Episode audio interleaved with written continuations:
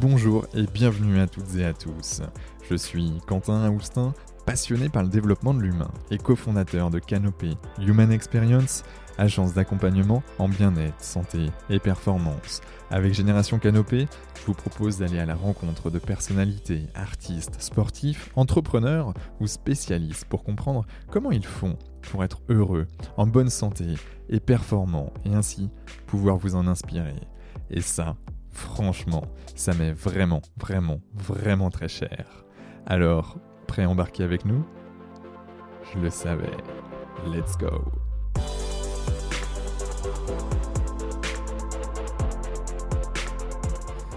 Bonjour à toutes et à tous, ici Quentin Aoustin du podcast Génération Canopée et j'ai la joie d'être en compagnie aujourd'hui de JB Rive, le fameux créateur du fasting spécialisé dans la nutrition santé. Il a entre autres une chaîne YouTube, Le Fasting, qui cartonne avec près de 400 000 abonnés bientôt. Il a également écrit euh, voilà, un livre relativement connu dans le domaine qui s'appelle tout simplement Le Fasting, vendu à des milliers d'exemplaires. Bref, je me régale déjà d'avance au vu des sujets que nous allons aborder. Sois le bienvenu, JB. Bonjour. Comment te sens-tu? Bah, Ça me fait très plaisir d'être là. Ouais. Comment te sens-tu? Euh, bah, Écoute, pas mal en ce moment. Euh, c'est un peu le retour là. Je suis de retour sur YouTube depuis quelques, quelques mois maintenant. Et ça se passe très bien, les gens sont contents, il y a pas mal de choses à dire. Et donc je suis très très, très très content, très motivé, très motivé en ce moment. Ben, nous aussi, on est très motivés et très contents que tu reçois, tu sois de, nouveau sur YouTube.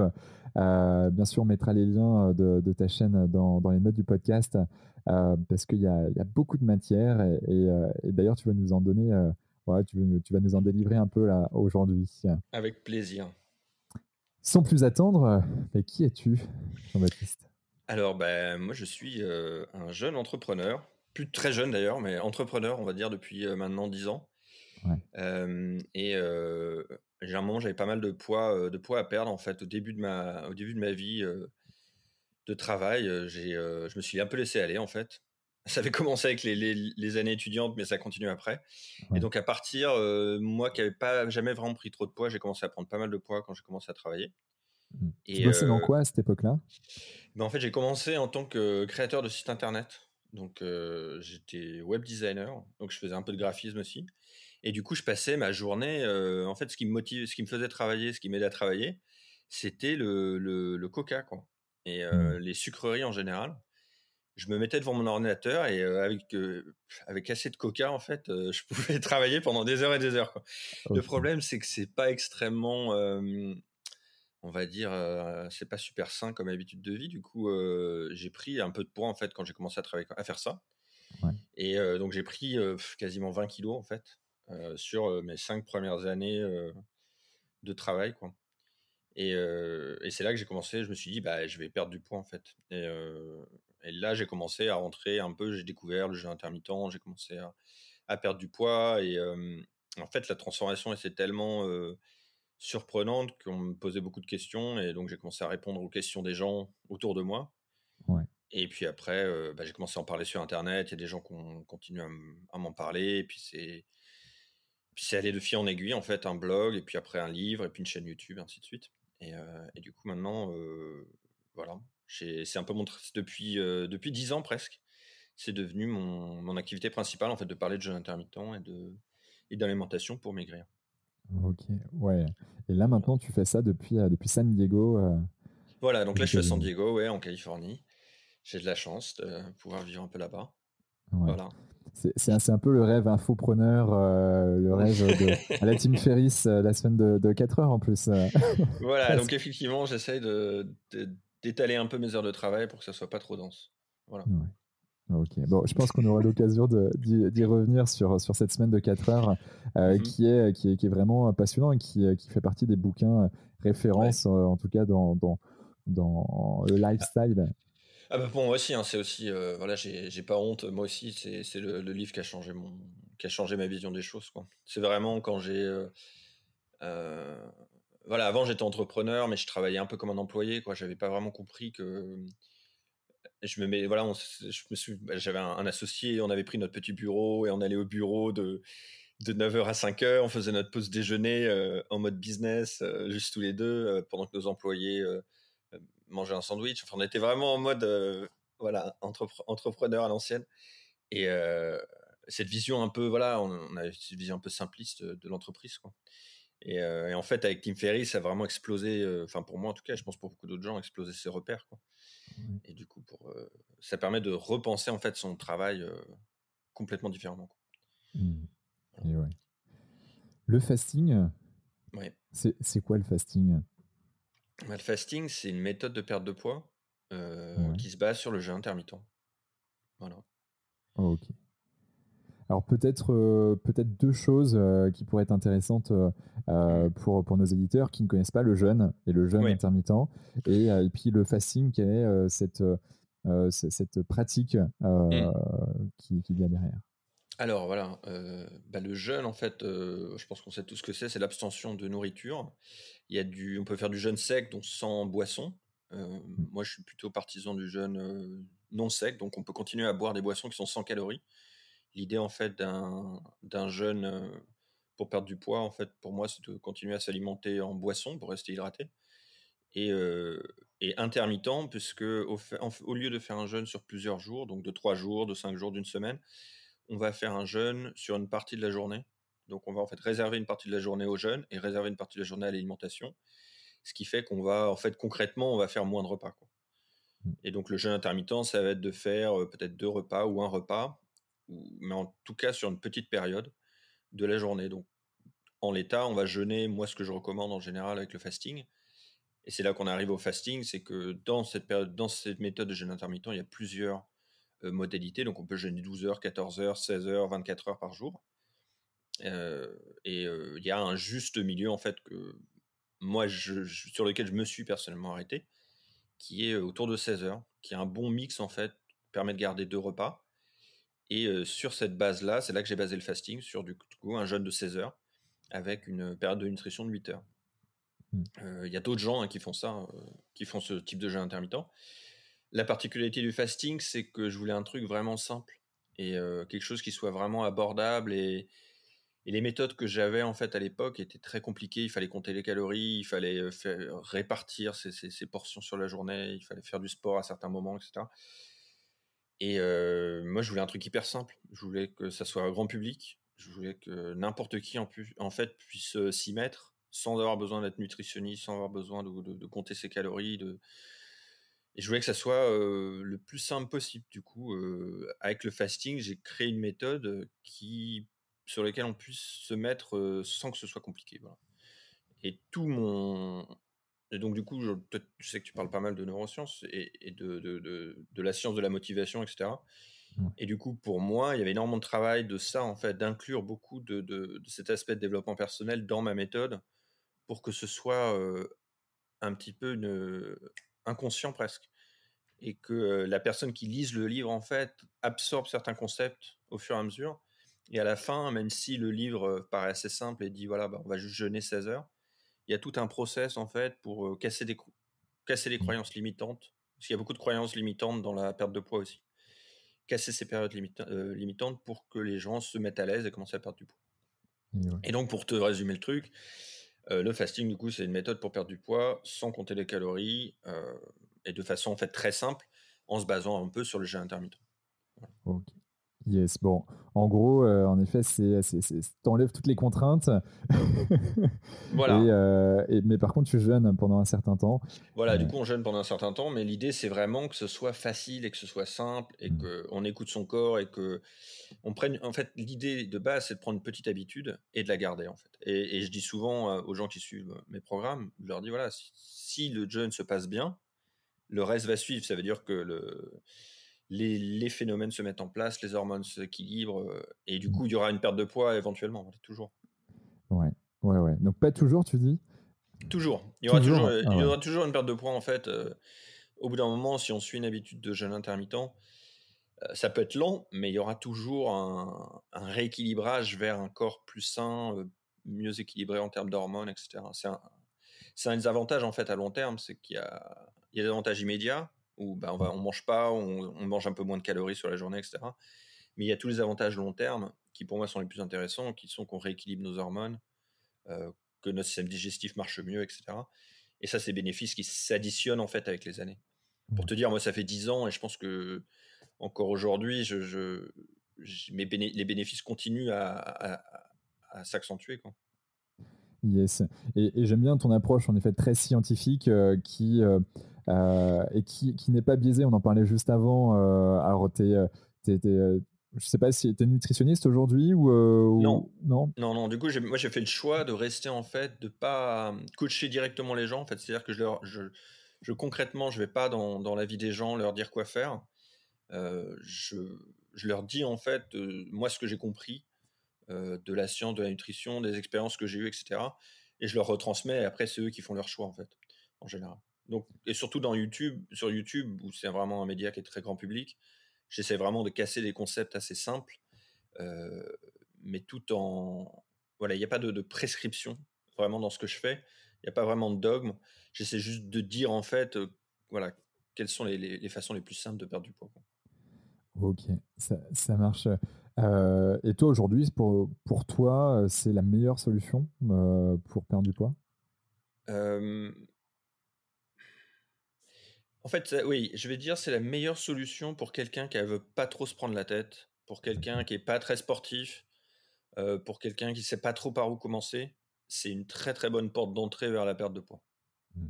Et j'ai vu des gens vraiment qui n'avaient aucune connaissance de rien euh, qui était juste vraiment euh, super gros, vraiment gros surpoids, et qui avait aucune habitude alimentaire, qui rien, rien, rien, aucune, jamais fait de sport, quoi que ce soit, qui pouvait perdre 40 kilos tout seul en 6 mois, juste avec ça, juste en s'accrochant à, bah, en fait, si je jeûne, ça va bien, je perds du poids. Et euh, voilà, et, je, et du coup, autour de, cette, de ce jeûne, en fait, comme on respecte des horaires de jeûne tous les jours, on finit par, par s'équilibrer, par se par trouver un équilibre en fait dans son alimentation. Ce qui est en fait le plus important, c'est que, enfin, c'est assez important, très important même, parce qu'aujourd'hui on a des habitudes de vie qui sont très déséquilibrées.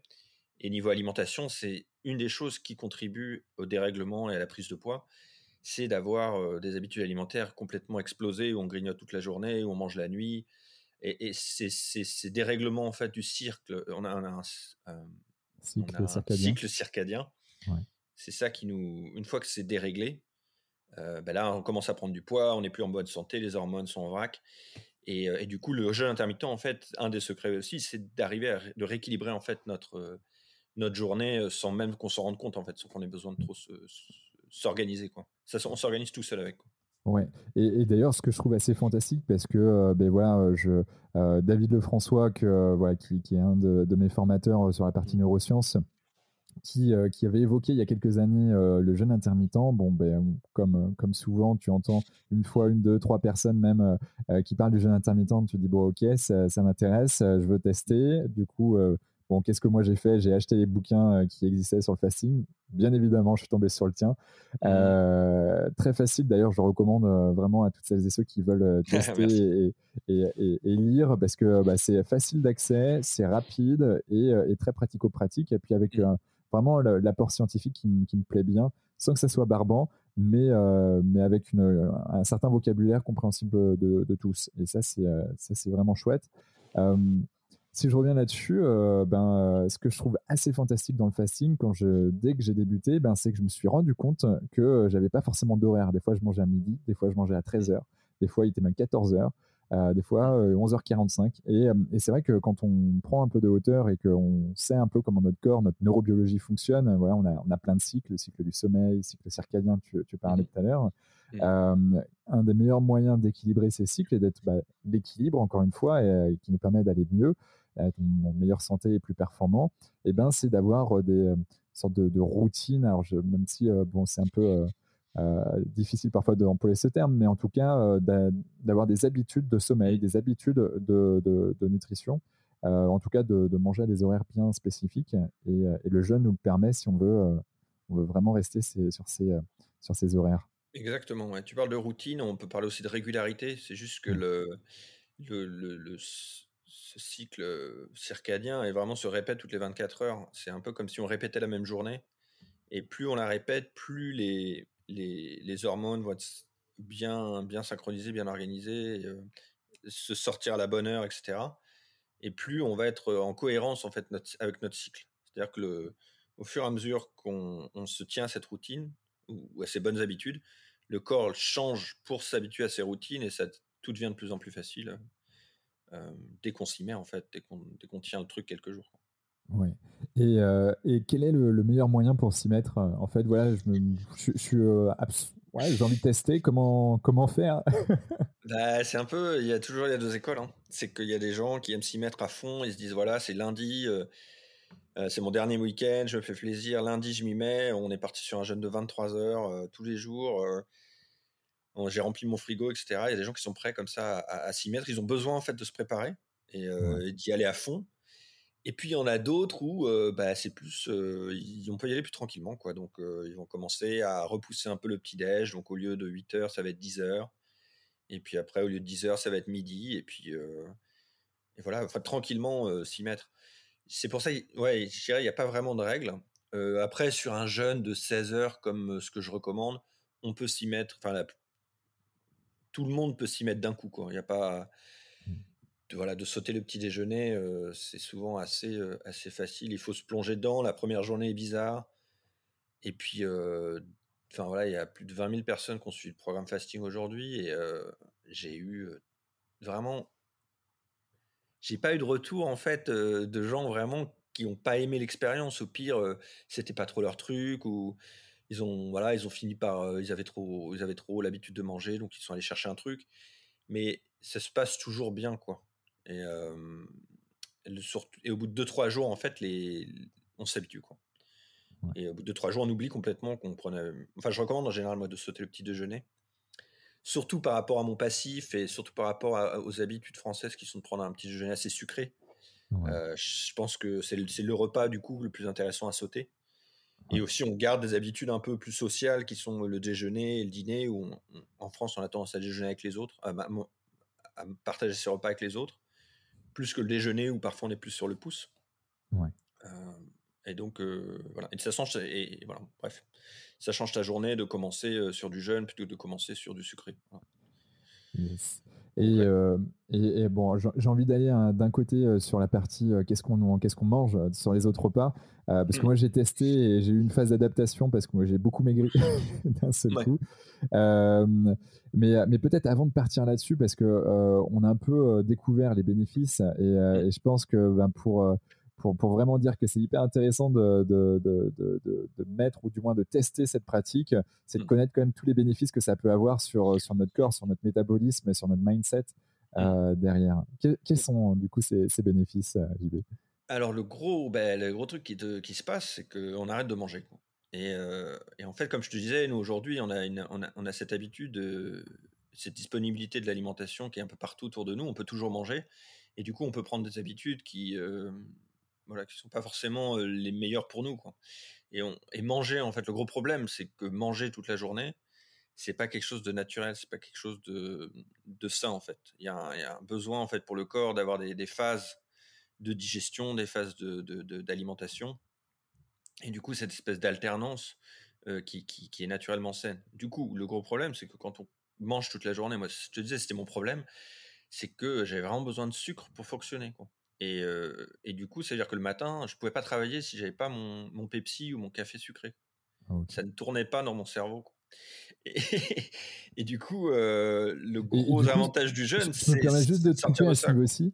et comme ça, on reprend, mais ça me semble intéressant de, de comprendre si c'est parce que pour toi, c'était une habitude de prendre alors Pepsi ou Coca, bref, un, soda. Est-ce que c'était le fait de, que ça soit une habitude pour toi de d'avoir ça et de, mm. de, boire ça qui permettait, on va dire, d'être productif ou de financer ta journée, ou c'était le fait que ton corps en avait réellement besoin dans le sens dépendance. où... Euh, dépendance physique. Ah oui, absolument. C'est qu'en fait, ton, plus, tu manges, plus tu manges de sucre, ou plus tu manges fréquemment, ou plus tu manges des aliments qui sont digérés rapidement, type aliments transformés, et plus ton corps, en fait, a l'habitude de tourner avec ce type d'énergie. Et mmh. du coup, le métabolisme du gras et le métabolisme du sucre, c'est deux choses différentes. Et les deux, en fait, ne se font pas très bien ensemble. Euh, on a plutôt, enfin, les deux se font en même temps, mais euh, le corps a tendance à faire l'un ou l'autre, en fait. Et si on mange beaucoup de sucre, on perd un peu l'habitude d'utiliser nos réserves. Et le corps, du coup, a beaucoup de mal. C'est pour ça que si on a une alimentation vraiment terrible, avec beaucoup de sucre, etc., le, se mettre au jeûne au début va être un peu difficile parce qu'on a l'habitude de tourner au sucre. Et du coup, moi, comme je te disais, le matin, si j'arrivais pas à tourner, je savais pas à me réveiller, c'est parce que, en fait, le reste de la journée, je tournais au sucre. Donc, quand il n'y a pas de sucre, mon corps panique. Et du coup, j'avais des hypoglycémies aussi. Donc, je te disais, je commençais la journée, il me fallait du sucre. Mmh. Mais c'était que le début, c'est-à-dire que 2-3 heures après, euh, après mon premier, euh, mon premier soda, euh, mon jus d'orange ou mon bol de Frosties, bah, après 2-3 heures, j'avais mon crash. Mmh. Et, et, le crash, il arrive parce que tu n'as plus, de, plus de sucre en fait. Mmh. Mais si tu jeûnes à la place, et c'est là que ça change, bah, du coup, tu, te, tu, sors de ces pics de, de ces pics toute la journée en fait, de cette dépendance un peu au sucre, de, de cet apport en fait de sucre toute la journée. le corps en fait, quand il reçoit du sucre, enfin, on va être complexe rapidement, mais en gros, tu as 5 grammes, as 5 grammes de sucre dans le sang. Voilà. Si moi je me faisais un, je me faisais un coca de 50 centilitres, ça fait 50 grammes de sucre. Donc ça fait 10, 10, fois. 10 fois ce qu'il y a dans mon sang. Et donc, et ça, c'est, ça, c'est toxique. Enfin, c'est vraiment, c'est pas bon hein, d'avoir. En gros, ton, ton, ton, ça tourne plus très bien. Et du coup, le corps doit vite éliminer tout ce sucre. Et donc, soit il le brûle avec le cerveau, soit il le brûle avec les muscles si tu fais du sport, soit il le stocke si, es, si tu fais rien. du coup, le corps n'a plus l'habitude d'utiliser ses réserves, il doit brûler ce sucre. Et donc le jeûne, et c'est là que le jeûne est, est, génial, c'est que quand tu te mets à jeûner, tu sors de ce cycle. Et, donc moi, par exemple, qui était vraiment, qui avait besoin de ce, sucre pour commencer, pour démarrer mon, cerveau, euh, bah, à ce moment, le corps euh, s'habitue à trouver ses propres réserves, à, à casser ses réserves de sucre déjà, et aussi après à utiliser du gras comme source d'énergie de plus en plus facilement. Et à ce moment-là, on change complètement de mindset, c'est-à-dire qu'au lieu de fonctionner au sucre, donc mentalement et aussi physiquement, comme je te disais, ben, le corps en fait utilise des réserves, l'énergie de l'intérieur. Et je sais pas si tu sais comment ça marche avec les mitochondries, mais en fait, on a des petits générateurs d'énergie, les mitochondries, et ben, quand on jeûne, le corps a toujours de l'énergie, il produit de l'énergie, les mitochondries tournent à fond, et du coup, c'est comme ça qu'on brûle de l'énergie, de la graisse mais l'énergie, du coup, elle vient de nous. Euh, et c'est un peu une, une, conception un peu fausse de l'alimentation de penser que c'est l'alimentation qui nous donne directement de l'énergie. Euh, donc, tu vois, si je mange pas, je vais, je vais m'évanouir. Si je mange pas, ça va pas marcher. Tu vois, je vais, je vais pas avoir d'énergie. C'est reçue, ça. Et en fait, ça, c'est une idée reçue. C'est vraiment une sorte de construction, euh, j'ai envie de dire presque publicitaire de la vie, quoi. Qui, qui, qui, est que ah ouais, je vais prendre une petite barre quand je vais faire du sport ou j'ai besoin de voilà. Il y a ces associations en fait qui ont été faites depuis des années en fait et alors qu'en fait, le, nous, on donne, on donne des aliments à notre corps, et derrière, le corps produit l'énergie. Et si on essaye de, de, de chercher l'énergie directement dans l'alimentation, ben on crée une espèce de dépendance qui est psychologique, mais qui est aussi physique au bout d'un moment, parce que c'est comme ça qu'on a appris à tourner. Ouais. Et donc, du coup, le bénéfice, c'est de sortir de ça, quoi, je pense. Le premier mmh. bénéfice. Donc sortir de cette dépendance, éviter euh, de, de, prendre un petit déj. Alors ce que toi tu préconises euh, pour garder le lien social, parce que mine de rien, euh, ben, dans tout régime, ben, il y a mmh. l'aspect social qui est hyper important. Quand il y a une déconnexion, ben, c'est pour ça qu'on arrête de le suivre à un moment donné et puis on revient à la base. Mmh donc ok, surtout que le, le, petit déj à la française, bon. Nutritionnellement discutable, voilà. Voilà, on va dire ça comme ça, même si ça mmh. peut être bon pour, pour certains pour les euh, sportifs, par exemple, hein, comme je disais, euh, il y a, dans un contexte, dans certains contextes, euh, ça peut mmh. marcher, voilà. Mais si c'est pour s'asseoir devant un ordinateur pendant, pendant 8 heures, comme je le faisais, et eh ben le sucre, c'est pas la meilleure, c'est pas la meilleure source d'énergie. Ok. Et, et, si je pousse, donc voilà ces bénéfices, ça nous permet donc de gagner du temps aussi. Absolument. Donc exactement. Donc en tant que, en tant que, on gagne du temps, mais pas seulement du temps on gagne du temps de, cerveau aussi. C'est-à-dire que mmh. en termes de productivité, tu veux Voilà, exactement, oui, en termes de productivité et en termes de, juste de, bien-être en fait dans sa journée. C'est que bah, tu le sais peut-être, on a un certain, certaine quantité de décisions qu'on peut prendre dans la journée. Chaque mmh. décision qu'on prend nous, nous coûte un petit peu mentalement. Et du coup, ça fait partie de ces choses-là où euh, ben, on se pose plus tellement de questions. Enfin, ça nous libère, ça libère, un, repas sur trois, c'est en fait pas mal, c'est beaucoup. Quoi. Et donc ça libère du temps bah, quand on fait les courses, quand on, quand on se lève le matin, quand on prépare, quand on doit préparer les choses, etc. c'est une liberté en fait, et on peut démarrer sa journée en ne pensant qu'à ce qu'on a envie de penser. Et On mmh. démarre en fait assez, assez frais du coup. Mmh. Et puis sans avoir ces gros coups de barre à 10h30, 11h. et voilà, et ça, ça aide. Et ça, c'est un truc qui, moi, qui, effectivement, qui a révolutionné mon travail. J'ai permis, j'ai travailler encore mieux en fait. C'est que effectivement, quand j'étais à jeun avec un café, ben là, en fait, il y avait cette, cette concentration, ce focus qui en fait qui est beaucoup plus long, qui est beaucoup plus profond et, régulier en fait, qui, qui va pas, on va pas tellement en sortir. Tu peux vraiment tomber dans une espèce de concentration avec le jeûne parce que du coup, une fois que ça tourne, une fois qu'on a l'énergie, bah, l'énergie elle est là, elle est stable, elle est vraiment garantie quoi. Et ça, ça permet vraiment. Et ben, j'en parlais justement, c'est que bah, à, partir de, c'est pour ça que je recommande 15-16 heures de jeûne, c'est que c'est à partir de ce moment-là qu'on commence vraiment à brûler du gras. Et quand on brûle du gras, on crée aussi au passage des corps cétoniques qui sont. Euh, euh, alors on, les a considérés longtemps comme des déchets euh, du gras. En fait, quand on casse du gras, il y a une partie qui, qui, reste, qui sont ces corps cétoniques. Et en fait, ils sont utilisés, on s'est rendu compte depuis, qu'ils sont utilisés en fait comme source d'énergie par le cerveau. Donc c'est une source d'énergie alternative au sucre, et donc qui permet en fait quand on jeûne de garder des capacités, de capacités intellectuelles bah, excellente, voire même certains diraient même supérieure, parce que tu, cumules en fait les deux types d'énergie. Et donc ces corps cétoniques nous donnent une meilleure. ils ont plusieurs effets en fait. Déjà, c'est une source d'énergie immédiate, donc on a une, meilleure concentration, un meilleur focus. Mais aussi, on s'est rendu compte qu'ils activaient. donc l'exercice le fait et le jeûne aussi.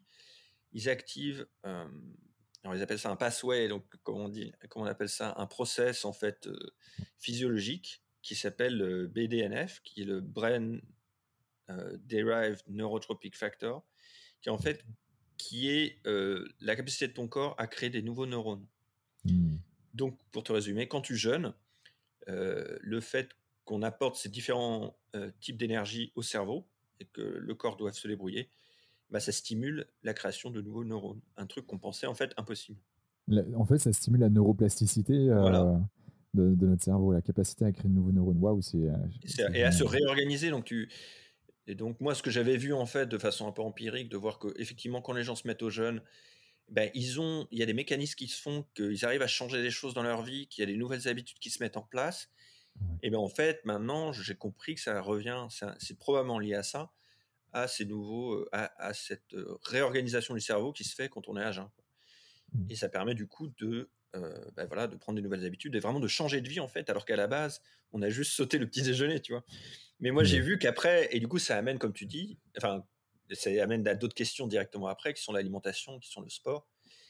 Et du coup, bah, comme je te disais, avec le jeûne, on essaie de sortir un peu de ce, de ce métabolisme du sucre, de ces hauts et ces bas. Et ben avec l'alimentation, un peu pareil, je me suis rendu compte, ben en fait, on gagne euh, voilà, en gros, le, le, coca, le Pepsi, c'était pas terrible au réveil. Bon, bah, c'est pas terrible en cassant le jeûne non plus, quoi. Et euh, voilà. Et du coup, en continuant, je me suis aussi rendu compte que on, gagnait en fait à éviter toujours ces grosses charges de sucre ou euh, voilà, ces, ces, pics d'énergie. En fait, on a toujours, on gagne toujours à les, à les, à les éviter, quoi. Et même quand on, quand on mange. Voilà.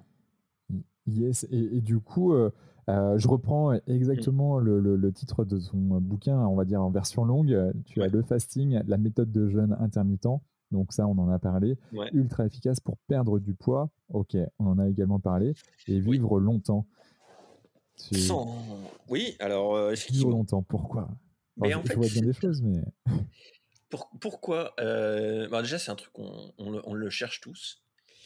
Et, et aussi, je pense que c'est un, c'est une partie assez importante en fait du, jeûne intermittent, c'est que c'est pas seulement une méthode de perte de poids, parce qu'en fait ça marche pour la perte de poids, c'est sûr, mais c'est une méthode en fait qui est tellement plus, comme je te disais, qui a des effets en fait qui sont tellement plus profonds que simplement la perte de poids, que pour moi c'est important de, c'est toujours été, ça, fait toujours partie en fait de cette habitude de vouloir à long terme, une fois qu'on a perdu du poids en fait, continuer à le faire. Donc, moi, je continue à le faire, ça fait 10 ans, pour ces raisons de santé et de santé à long terme. Et, donc, par extension, non seulement en perdant du poids, mais aussi avec ces rééquilibrages hormonaux et du cycle circadien, je pense qu'on peut dire que ça permet de vivre plus longtemps.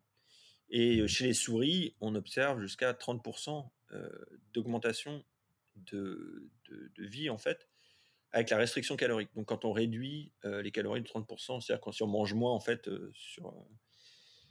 enfin, entre, entre, entre, un, entre, un, entre un animal qui mange trop et un animal qui mange pas assez, c'est l'animal qui mange pas assez qui va vivre le plus longtemps. En fait. Et donc, du coup, quand on a tendance à jeûner régulièrement, euh, bah, on a remarqué que ça permet du coup de au moins de protéger contre certaines maladies de, de, euh, qu'on, a en fin de vie, les maladies cardiovasculaires, euh, Alzheimer, ce genre de choses. mais aussi, voilà, simplement en étant en bonne santé, on a des années de vie en fait qui sont plus, qui sont plus qualitatives, quoi. Et, je dis ça vraiment connaissance de cause, parce que j'ai des, j'ai des clients, des gens dans le programme qui ont plus de 80 ans. Et, et qui me disent mais j'ai jamais réussi à perdre du poids. Et c'est dingue de se dire qu'en fait, il n'y a pas, a pas d'âge, il n'y a pas de limite. Et en fait, à 80 ans, tu peux encore perdre du poids. Et si à 80 ans, tu perds 20 kilos, bah, tu as probablement multiplié par deux ton espérance de vie restante. Tu, vas vivre 5 ou 10 ans au lieu de. Enfin, 10 ans au lieu de, au lieu de 5, au lieu de 2, je sais pas. Ouais, Donc, c'est vraiment. C'est quelque chose que voilà, je peux pas garantir tu vois, mais il y a tellement, mais il y a tellement de façons, si tu veux, euh, ne serait-ce que, que la perte de poids en elle-même, euh, que je pense que oui, on peut dire que le jeûne intermittent, euh, toute chose égale par ailleurs, permet de vivre plus longtemps. Hmm. Je, suis, je, suis, je, suis, en phase, en tout cas, avec tout ça. Il euh, y, a, une question, que je l'ai fait un peu à la, voilà, en, testant tout ça. Et puis après, j'ai vu une, amie qui était, euh, qui était nutritionniste et je lui ai posé cette question. Euh, en fait, le fait que moi, je me suis lancé dans le fasting très vite, en fait, bon, j'étais content, quelque chose de nouveau. C'était le printemps, je me souviens. bon, voilà, il y, a tout qui était fait pour, pour que, que tout se passe bien. Et, c'est vrai que je me suis dit, mince, je maigris vraiment. Et euh, parce que bon, je, suis déjà assez sec de manière générale. Euh, et là, pour le peu, bon, ben, je, fais du sport tous les jours euh, et, j'ai un minimum de muscles. Et, et, quand je me vois, j'avais l'impression d'être en mode phase de préparation de marathon comme, comme il y a quelques années, où j'étais très très sec. Et là, je me suis dit, OK, là, va falloir que je rééquilibre quelque chose, tout simplement parce qu'en fait, bah, je n'avais pas adapté non plus ce que je mangeais derrière. Donc, est-ce que tu veux bien nous en dire un peu plus, peut-être tant sur les, les quantités ou peut-être en c'est peut-être pas que des quantités, c'est euh, des kilocalories, c'est comment tu, tu les choses? Comment je vois les choses, ouais. Alors, euh, c'est une bonne question. Et effectivement, euh, en fait, si on, si on jeûne alors qu'on n'a pas de poids à perdre, à un moment, il faut. comment dire J'ai remarqué en fait que plus tu jeûnes et moins tu perds de poids. En fait, mmh. si tu commences et tu as 20 kilos à perdre, tu peux perdre 1 ou 2 kilos par semaine. Euh, sur la fin, sur les, quand il te reste 5 kilos, tu vas plutôt en perdre 500 grammes par semaine peut-être. Et en fait, ça va tranquillement se stabiliser jusqu'au point où ça marche pas, ça change pas beaucoup. Euh, ton poids va varier en fait un petit peu et, et, ça va pas tellement euh, changer. Il, va être à l'équilibre pour. Il y a un moment où oui, il y a un moment où si tu veux, tu peux plus, tu, vas plus perdre de poids au-delà. C'est-à-dire que si tu, là où je veux en venir, c'est que si tu, si tu continues le fasting à vie, hmm. à un moment tu vas être, tu peux arriver à un moment où tu es un peu en sous-poids. Effectivement, si euh, si t'as pas, si tu fais beaucoup de sport par exemple, si tu es naturellement mince tu vois, euh, mmh. peut-être comme toi ou moi, où on est naturellement mince. Donc, euh, si euh, une fois qu'on est, une fois qu'on a maigri, ben, on va tendance à, pas avoir se manger. À ce moment-là, effectivement, il faut se poser des questions. mais j'ai remarqué que c'était surtout quand on fait du sport. Et, et en fait, c'est surtout le sport, surtout le sport. et ma relation au sport est du coup un petit peu particulière pour ça.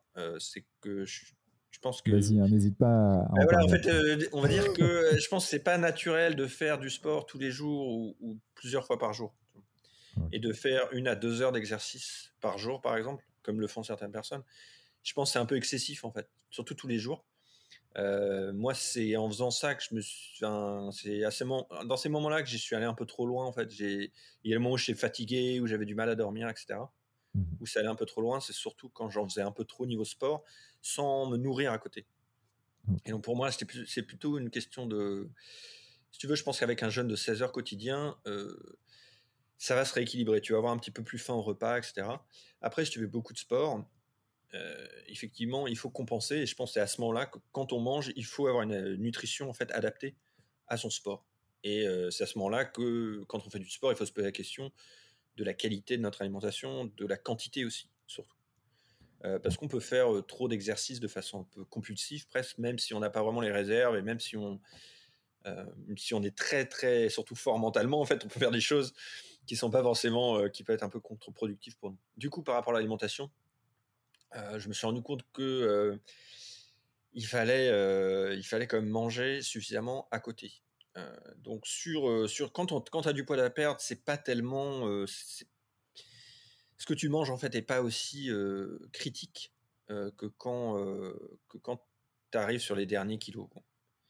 on a remarqué par exemple, il y a des études sur les gens très très en surpoids. Et, par exemple, il y a un, homme très très obèse, il y a une étude assez, assez connue, il a jeûné pendant un an en fait, sans manger, et il a perdu du coup ses 40 kilos, enfin même plus, enfin il a perdu un poids énorme en un an sans manger, il a fait un an de jeûne. Et en fait. et comment il. Comme ça, sans, sans, rien manger, juste en buvant? Juste en buvant. Et c'est en fait le, le, truc que tu peux te dire voilà, je peux, je peux, je peux sauter le petit déjeuner, tu vois. Si, si, si, si, tu peux faire un an sans manger, enfin, il buvait de l'eau. Hein. je crois qu'il lui donnait, et je crois qu'il donnait un multivitamine quand même à côté, au cas où. Mais en fait, si tu veux, en termes de, de, de ça, te, ça, te, donne une idée. Le corps va trouver en fait l'énergie, il va, il va casser le gras, il va, il va convertir les choses, il va se débrouiller en fait. Et il va, mmh. il va te donner en fait la meilleure, la meilleure composition corporelle possible par rapport à ce que, ce que tu lui donnes, par rapport à ce qu'il a sous la main naturellement. Enfin, il va s'adapter, quoi. Il va s'adapter, en fait. Et surtout, surtout avec le jeune, en fait. Parce qu'avec le jeune, du coup, tu, tu retires un peu le, les apports extérieurs, donc tu retires, en fait, ce qui perturbe le système. Et je te disais, quand tu balances 40 grammes de sucre dans ton corps, ça perturbe le système. Tu vois, c'est pas. Alors que si l'énergie vient naturellement du corps, euh, ça, va être une autre histoire, ça va être beaucoup plus stable et, beaucoup plus du coup, pour cette histoire d'alimentation, est-ce qu'on va fondre si on jeûne trop longtemps?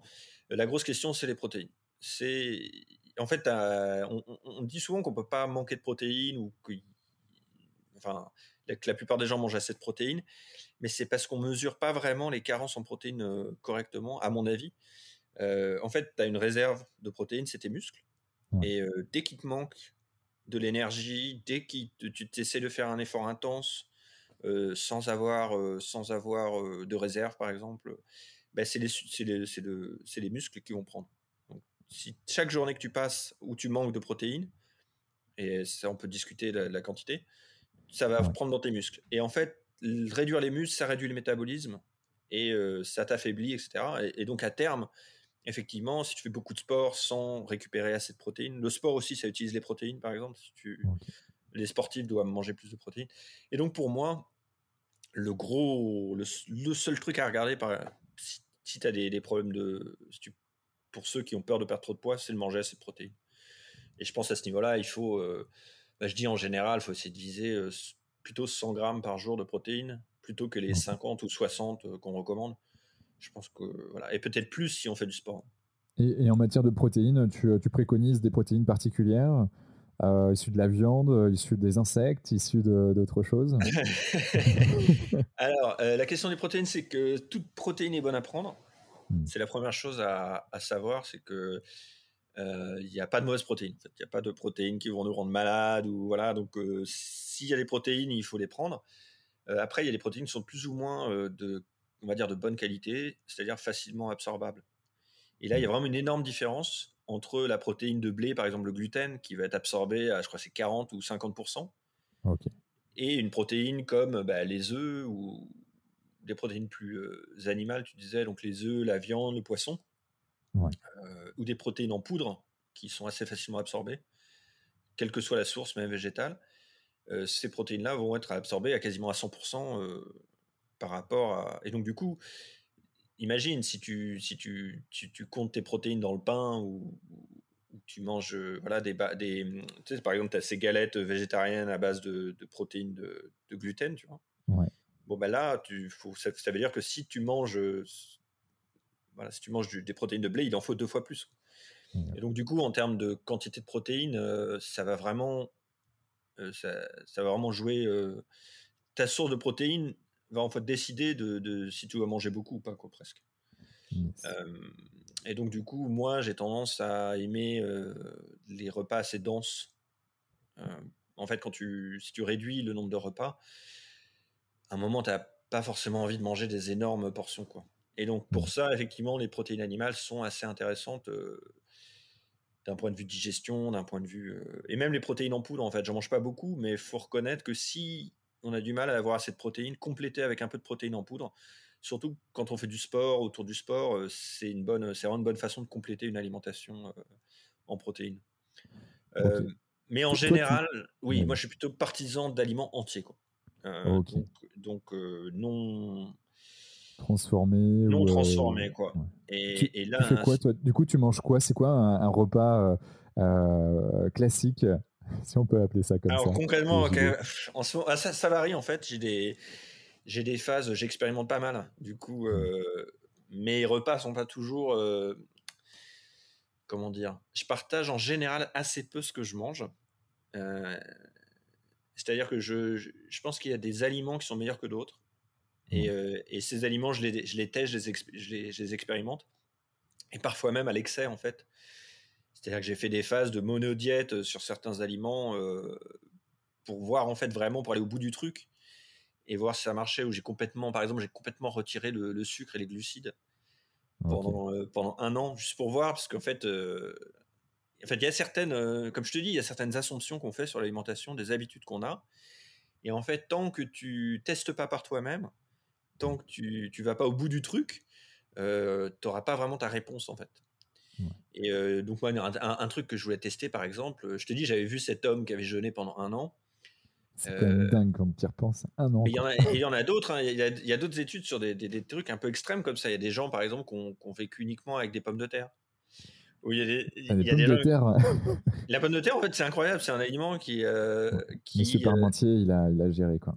Voilà. Et tu peux, en fait, vivre avec que des pommes de terre pendant, pendant un moment, quoi. Un moment, tu n'as plus de B12 mais, euh, mais ça prend un an ou deux. Quel type de pommes de, de euh, ouais bah pommes de terre, tu me diras, ouais t'as les patates, patates, douces et pommes de terre. Ouais, alors ça marche. Je pense que ça marche avec les patates douces aussi, probablement. Euh, mais si tu veux, c'est un mono, c'est un aliment où tu te dis, bah, et on mange que ça, je serai en bonne santé. Donc c'est forcément, ça peut pas être un mauvais aliment, tu vois. Ça peut pas être quelque chose de mauvais pour toi, c'est pas possible.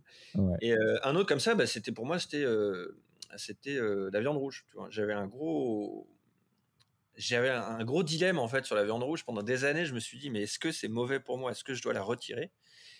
Et j'ai j'ai une tendance en fait pendant 2-3 ans à être quasiment végétarien, mais en vraiment en, explorant uniquement en fait les les alternatives.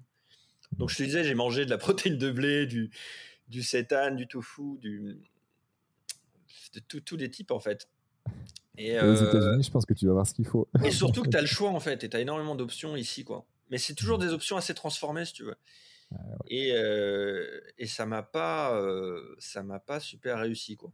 En fait, j'ai pas, niveau digestion surtout, en fait, j'ai commencé à avoir beaucoup de, voilà, sur cette phase un peu très où je mangeais beaucoup de, beaucoup de végétaux, ça m'a pas tellement réussi. du coup, j'en suis revenu un peu et je recommande plus des grosses assiettes de légumes ou je recommande plus les forcément de, manger énormément de protéines végétales. Je suis revenu un peu aux aliments un peu à l'ancienne, quoi.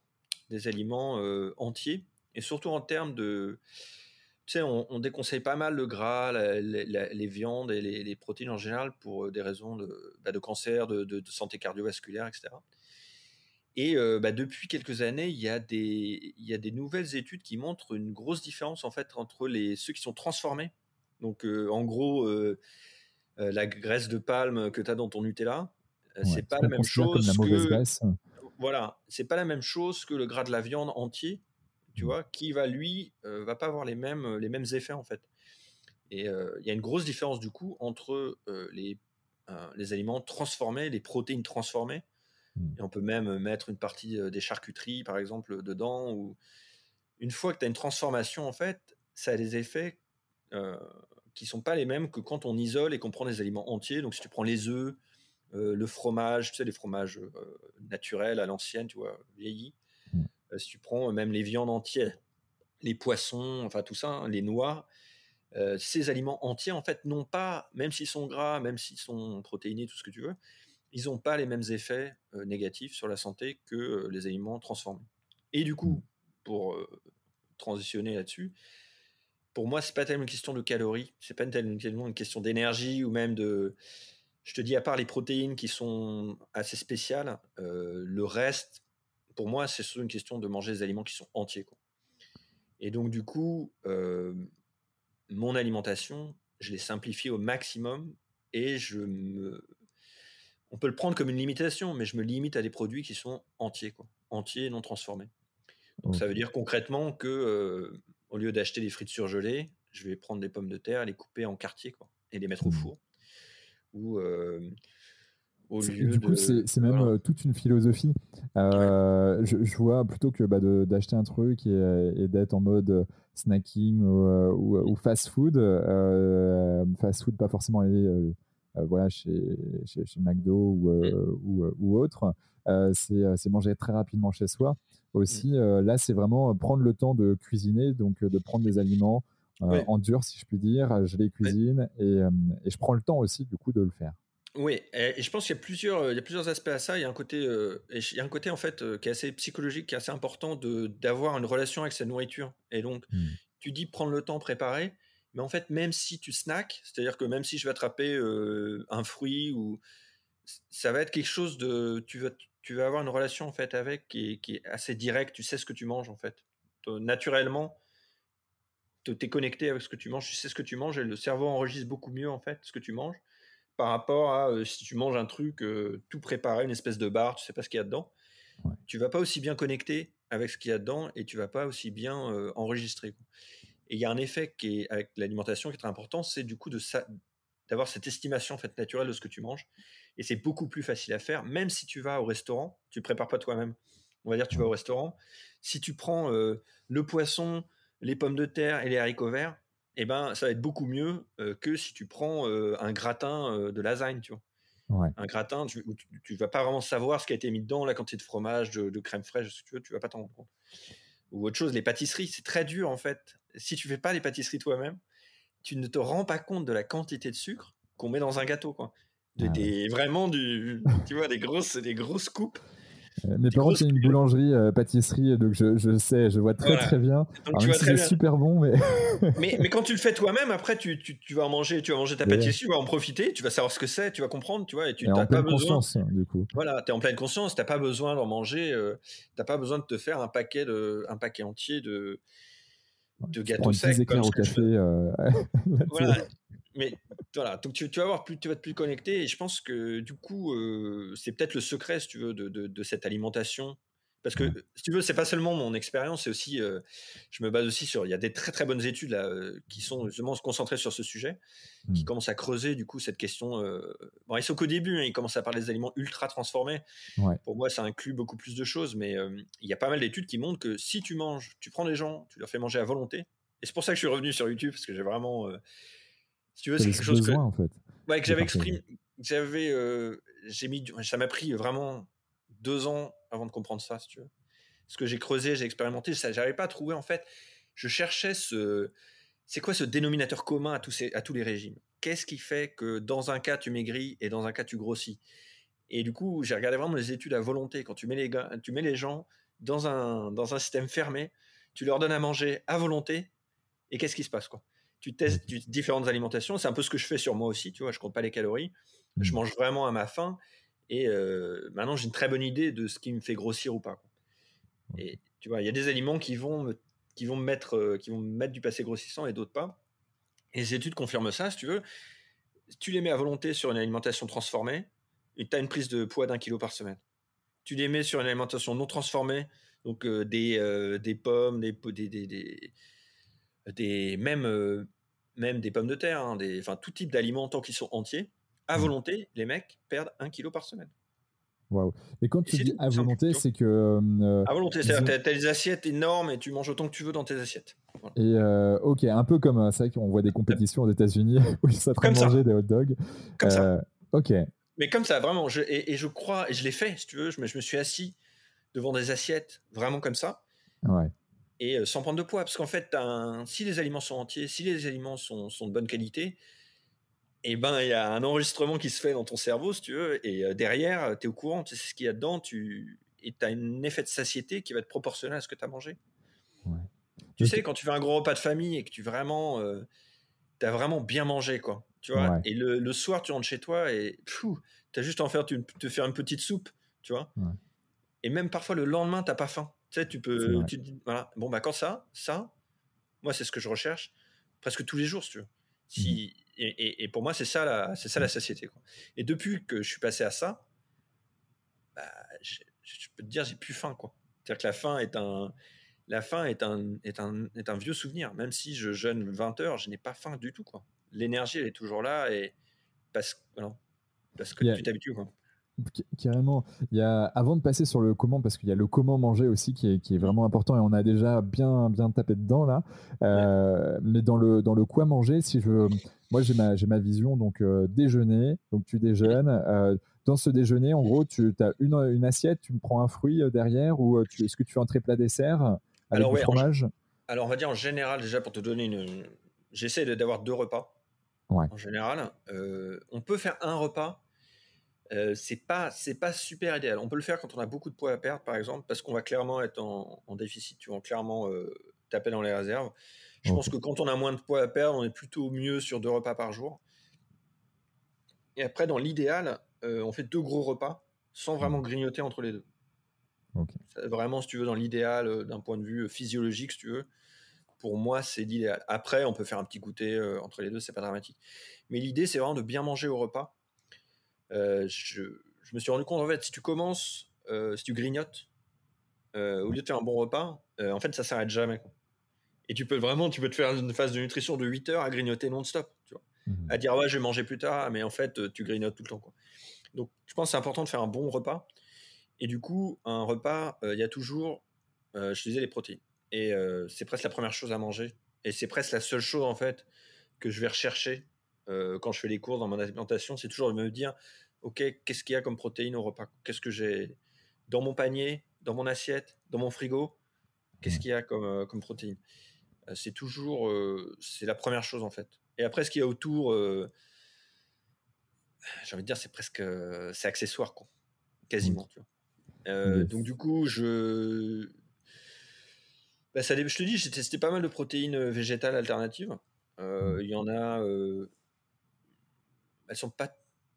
Ouais, il y en a, il y en a des meilleures que d'autres en fait en termes de goût. Quoi.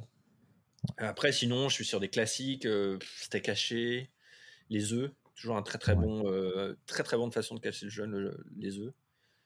Euh, quoi d'autre? Bah, Tout ce qui est poisson, évidemment. je pense que c'est toujours une bonne base. Et après, à côté, bah, toujours un petit accompagnement.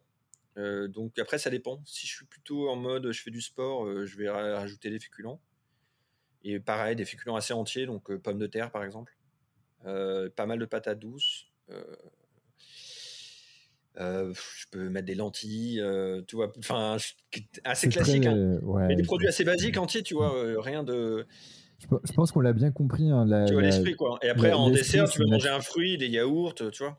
Ouais, ouais, ouais. Donc, c'est vraiment quelque chose de, voilà, de, de naturel, simple, sain. Euh, peut-être davantage bio quand même euh, que. Ouais, tu peux prendre bio. Après, euh, ça dépend vraiment des, aliments encore pour le bio. Ouais. par exemple, si bah, par exemple, pour, on parle de toi, le poisson, le poisson, le fait que le poisson soit bio, c'est pas, c'est pas forcément une bonne chose presque, tu vois, parce que ça veut dire qu'il est, qu'il est élevé en, en, batterie presque. Tu vois Sinon, il n'est pas bio. Donc, par exemple, un, poisson, je vais plutôt le prendre et pêcher en pleine mer, tu vois, par, euh, voilà, ou je vais plutôt euh, privilégier, surtout pour euh, des, bah, surtout pour les protéines, en fait. Je pense que c'est important de. Toutes les protéines sont bonnes à prendre, évidemment. Mais si tu as le choix, c'est quand même mieux d'avoir des, des, des, animaux élevés en, en, plein air, les œufs élevés en plein air. c'est plutôt ça, plutôt que le. Je suis plus sur le côté fermier et naturel plutôt que sur, le côté bio qui, ouais, effectivement, sur certains fruits, c'est mieux bio, tu vois, notamment ceux qui sont euh, exposés, comme on va dire les fruits rouges ou, quand tu manges la peau, ce genre de choses. Pesticides Voilà, tu veux limiter les pesticides. Euh, mais voilà, si tu, si tu, veux éviter les pesticides, mange pas de fruits, quoi. en fait. Tout simplement, en fait. non, mais je, dis ça parce qu'en fait, on, on, les pesticides, en fait, sont surtout un problème au niveau des fruits, quoi. Et au niveau des fruits, surtout, surtout les fruits, même les fruits bio, en fait, la plupart des pesticides viennent du, du fruit lui-même, en fait, qui, qui, produit des, qui produit naturellement des pesticides contre les, contre les animaux. Donc le mieux, c'est d'éviter de manger la peau, en fait, des fruits. Ok. Bon. ou, ou bien, pour les pesticides. Ouais, j'avais vu aussi un autre tips où tu mettais du, du, des fruits dans un bac de vinaigre blanc. Absolument, absolument. Et pendant quelques minutes, et, et puis tu mmh. fais deux, trois nettoyages. Bon, ça prend un peu de temps. Et, absolument, ouais. Ouais, il y a des gens qui font ça, mais oui, en fait, tu peux le faire en une fois. Donc, tu, tu rentres du supermarché, tu mets tous tes fruits dans, un, dans ton bac, et après, t'es bon, tu les mets au frigo, et, et ils, sont, ils, sont, ils sont prêts à manger. Quoi. Ouais. Euh, mais j'ai pas eu trop la motif, je t'avoue. Euh, ouais, mais encore une fois, ça va avec le fasting, c'est en mode pratique euh, et facile. je vais essayer de rester pratique là-dedans aussi. ça marche. juste un dernier point par rapport à ce que, ce que tu manges. On a parlé vite fait d'un 4 heures, ou en tout cas une, une sorte de collation dans l'après-midi. Qu'est-ce que tu préconises là-dessus? Est-ce que c'est quelques noix, un peu de chocolat, un peu de pain complet ou... Bah ouais, des choses comme ça. Ouais. En général, enfin, les... J'ai une association, euh, bah, après c'est moi, hein, mais j'ai une association vraiment glucides sport. C'est-à-dire que pour moi, les glucides, c'est un, c'est un, un, carburant pour le sport et pour l'activité sportive, même pour la récupération sportive. Parce quand on fait du sport, on vide nos réserves de, de glycogène, donc on a besoin de, de, reprendre un peu des glucides après. Donc effectivement, récupération, c'est toujours bien. Euh, et je les associe pour, ceux qui ne connaissent pas, euh, qui ne savent pas ce que c'est que les glucides, peut-être, euh, est-ce que tu aurais peut-être des aliments dans lesquels on peut. Alors, les glucides, oui, c'est les sucres et les féculents, donc c'est tout ce qui est sucré en goût, mm. mais c'est aussi le pain, les pâtes, les pommes de terre, le riz, mm. ces aliments en fait qui sont un peu la nutrition, traditionnellement la nutrition des sportifs, mais qu'on recommande en fait pas mal à tout le monde. Mais pour moi, c'est l'aliment en fait qui est un peu facultatif, dans le sens où, enfin, déjà médicalement, c'est un, c'est c'est un aliment qui n'est pas essentiel. Euh, donc, il est, si tu ne le savais pas, c'est, on peut vivre avec zéro glucides en fait. Euh, par rapport aux protéines et graisses, en fait, le corps a besoin de protéines et de graisses. Et après, les glucides, c'est à côté, c'est une source d'énergie en fait. Euh, du coup, qui est intéressante si on fait des, si on fait du sport ou si on voilà pour nourrir notre notre vie en général, ça peut être intéressant. Mais si on se base vraiment dessus, comme moi je le faisais en fait, de commencer la journée dessus développe une espèce de dépendance un peu au, mmh. au, sucre et au féculent. On a ce métabolisme un peu sucré. Euh, qui pour moi est un gros problème en termes de prise de poids. En fait, c'est le, on a, puisque c'est quelque chose qui se fait un peu, tu vois, sournoisement derrière, on s'en rend pas vraiment compte. Mais quand on mange beaucoup de, de, sucre et de féculents, on produit, on commence à produire nous-mêmes notre graisse. Et euh, on peut produire jusqu'à 100 grammes par jour de graisse, pour te dire en termes de. Pour te rendre compte de ce que ça peut faire. Donc, même si tu manges zéro gras, même si tu évites le gras, euh, tu peux quand même. Euh, tu peux quand même voilà, c'est pas. Donc en, donc, en, général, mon approche avec les, les, sucres et les féculents, c'est que je vais essayer de pas de pas les manger en fait tout seul ou de pas les manger en tant que snack. Donc, donc si je fais un goûter par exemple, je peux prendre un fruit. Le fruit, ça, ça, va être, ça va être super. Mais par exemple, euh, les tartines, si je prends une tartine, je vais pas me faire une tartine au miel, je vais essayer de mettre du fromage avec ou euh, quelque chose d'un peu solide, tu vois. Euh, pour, je vais toujours essayer d'avoir un repas qui est un peu solide. donc du coup, en général, mes snacks sont plutôt salés. Donc ça va être un petit bout de fromage, des olives, peut-être un petit un œuf dur. tu vois des choses, des choses un peu nourrissantes. Quoi. Ouais, nourrissantes, mais en quantité plus réduite de, de. Ouais, du coup, parce que c'est juste un petit snack, quoi. Mmh. Après, euh, voilà. Mais en général, j'ai pas vraiment de fringales euh, comme ça. Quoi. Je pense que si tu manges des bons repas, en général, tu peux pas tellement avoir de d'envie de goûter, quoi. Mais autour du sport, par exemple, c'est une bonne idée. Mmh. Ouais, bon, mais, euh, en, tout cas, c'est noté. Et donc, le coup à manger, on est, on est bon. On a, on a vu qu'il y avait pas mal de choses intéressantes là, que tu viens de nous dire. Bah, je pense qu'il n'y a pas de limite. Hein. On, peut, on peut manger de tout tant que c'est entier. Quoi. Et ça, je pense que ça s'organise tout seul, à mon avis. Surtout avec un, avec un jeune intermittent à côté. Ouais, et, ce, que tu, euh, ce que tu dis et tu as répété, euh, c'est quelque chose d'entier. Et qui dit entier dit euh, mâché.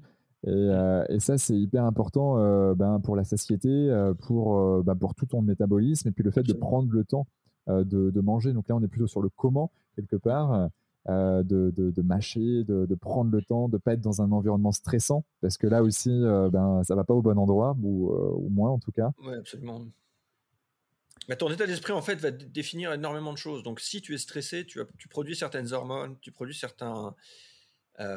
tu, vas, tu vas réagir différemment à ce que tu, à ce que tu, ce que tu vis, à ce que tu manges, selon en fait ton état d'esprit. Et donc, effectivement, comme tu dis, si tu si es stressé, si, même si tu n'aimes pas ce que tu manges, tu vois, ça tu, tu vas pas, tu vas pas te sentir aussi bien. C'est normal. ouais, carrément. Bon, bah, il y a le comment qui est, qui est important et l'aspect mmh. de, bah, de, de, ouais, quel, avec quel mindset on, arrive dans, avec, ou dans cette assiette, si je peux appeler ça comme ça. autre point aussi qui m'interroge, qui c'est à partir de quel moment on rompt un jeûne? Ah, bonne question. Bonne question. Est-ce que, par exemple, à un moment donné, tu parles dans une de tes vidéos du, citron? Alors, j'aimerais bien qu'on y aille aussi un petit peu tout à l'heure. euh, mais, euh, mais voilà, est-ce que je mange, par exemple, du citron avec du curcuma et un peu de gingembre? Mmh. Donc, ouais, je ne le mange pas forcément, je, je, le bois. Est-ce que ça, c'est rompre le jeûne ou, ou pas du tout? C'est une bonne question. Donc, on a vu qu'on pouvait boire pendant le jeûne. la question, c'est quoi? Donc en général, on, dit on essaie d'éviter les calories. Après, c'est quasiment impossible d'éviter d'éviter les calories. C'est-à-dire que même dans le café, il y a des calories en fait. Très peu, mais je sais pas, je crois qu'il y a 5, 5, calories par tasse, un truc comme ça dans le café noir.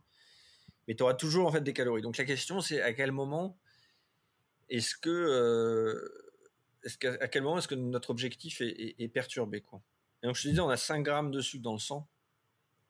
Et donc, euh, la première chose qui va perturber le jeûne, c'est la quantité de sucre qu'on mange. Donc, euh, en général, je dis c'est la première chose à faire, faire attention, parce que même si tu mets un morceau de sucre, tu doubles ton sucre dans le sang. Enfin, pas, directement, mais, mais c'est pour te donner une idée, tu, ça fait une, une, grosse perturbation pour ton corps. Quoi. Et donc, les premières choses, la première chose à faire attention, c'est le sucre. Donc, quelques grammes de sucre en général, ça va un peu euh, perturber. La question, c'est combien dans les. Je me suis basé sur pas mal de. Il y a plusieurs. Il y a des gens qui parlent de 30 calories. Je pense que c'est une bonne, c'est une bonne base. Ça, fait à peu, ça te fait à peu près euh, 5-6 grammes de sucre. Voilà, donc euh, c'est à peu près ce qu'il va y avoir dans un citron, je pense. Donc si, si tu te fais un, jus de citron entier, tu vas arriver à peu près dans cette limite de 30 calories, qui vraiment pas. Voilà, quelles que soient les sources, je dirais que autour, euh, voilà, en dessous de 30 calories, on va pas trop se poser de problème. Donc, tu peux boire autant de café que tu veux. Euh, tu peux rajouter un citron. Tu peux même mettre une petite goutte de lait, vraiment, si tu, tu vois, euh, pas un nuage, hein, une petite goutte. attention, voilà, c'est touchy. voilà, et surtout pour et sur la perte de poids, du coup, moi, ce qui m'intéresse surtout, c'est l'insuline. Donc, l'insuline, c'est l'hormone du stockage, donc c'est l'hormone qui va mmh. bloquer en fait l'utilisation des graisses. Donc, c'est c'est le truc sur qu'on essaie de regarder et c'est, elle réagit surtout au sucre. Et elle euh, elle réagit pas du tout au gras. Donc, donc si on a besoin euh, de mettre un truc dans notre, dans notre café ou dans notre thé, c'est mieux si c'est un petit peu gras. Voilà, donc une petite touche. Moi, je, par exemple, en ce moment, je mets un petit peu de crème de coco euh, dans mon café. une petite cuillère de crème de coco. en termes de calories, ça va être plus que 30 calories, je pense. Mais en termes de, en termes de focus, ça va pas me, tu vois, ça va pas me perturber mon jeûne. En termes de perte de poids, ça va pas vraiment perturber le jeûne non plus. Donc on va rester en mmh. cet état un peu brûleur de graisse qu'on essaie d'obtenir. Et donc euh, le citron avec la cannelle, pas de problème parce que ça va être des toutes petites quantités de sucre. Euh, le gras type euh, crème de coco, il y en a même qui font du beurre. Le, bulletproof coffee. Le, fameux bulletproof. J'ai fait ça pendant un moment, c'est pas mal le bulletproof. Ouais. Donc, donc en gros, il y a du café, il y a du de, du beurre, de, la coco, crème de, coco, l'huile de coco. L'huile de coco, ouais, en général, même de l'huile euh, isolée en fait d'huile de coco. Parce qu'en fait, dans la, ce que tu cherches en fait dans dans l'huile de coco, c'est euh, c'est de la CTA ou je sais plus. Euh, MCT, les MCT, donc les chaînes médium, les chaînes médium. Je sais pas comment les, je vais traduire ça, mais les medium chain triglycerides. Donc c'est les des triglycérides à chaîne moyenne. Ouais, ouais, voilà. Et du coup, c'est une partie spécifique euh, de l'huile de coco. Oui, ça c'est une partie spécifique de l'huile de coco. Donc certaines graisses, donc là on n'est pas rentré dans le détail des graisses, mais toutes les graisses ne se valent pas, effectivement. Mmh.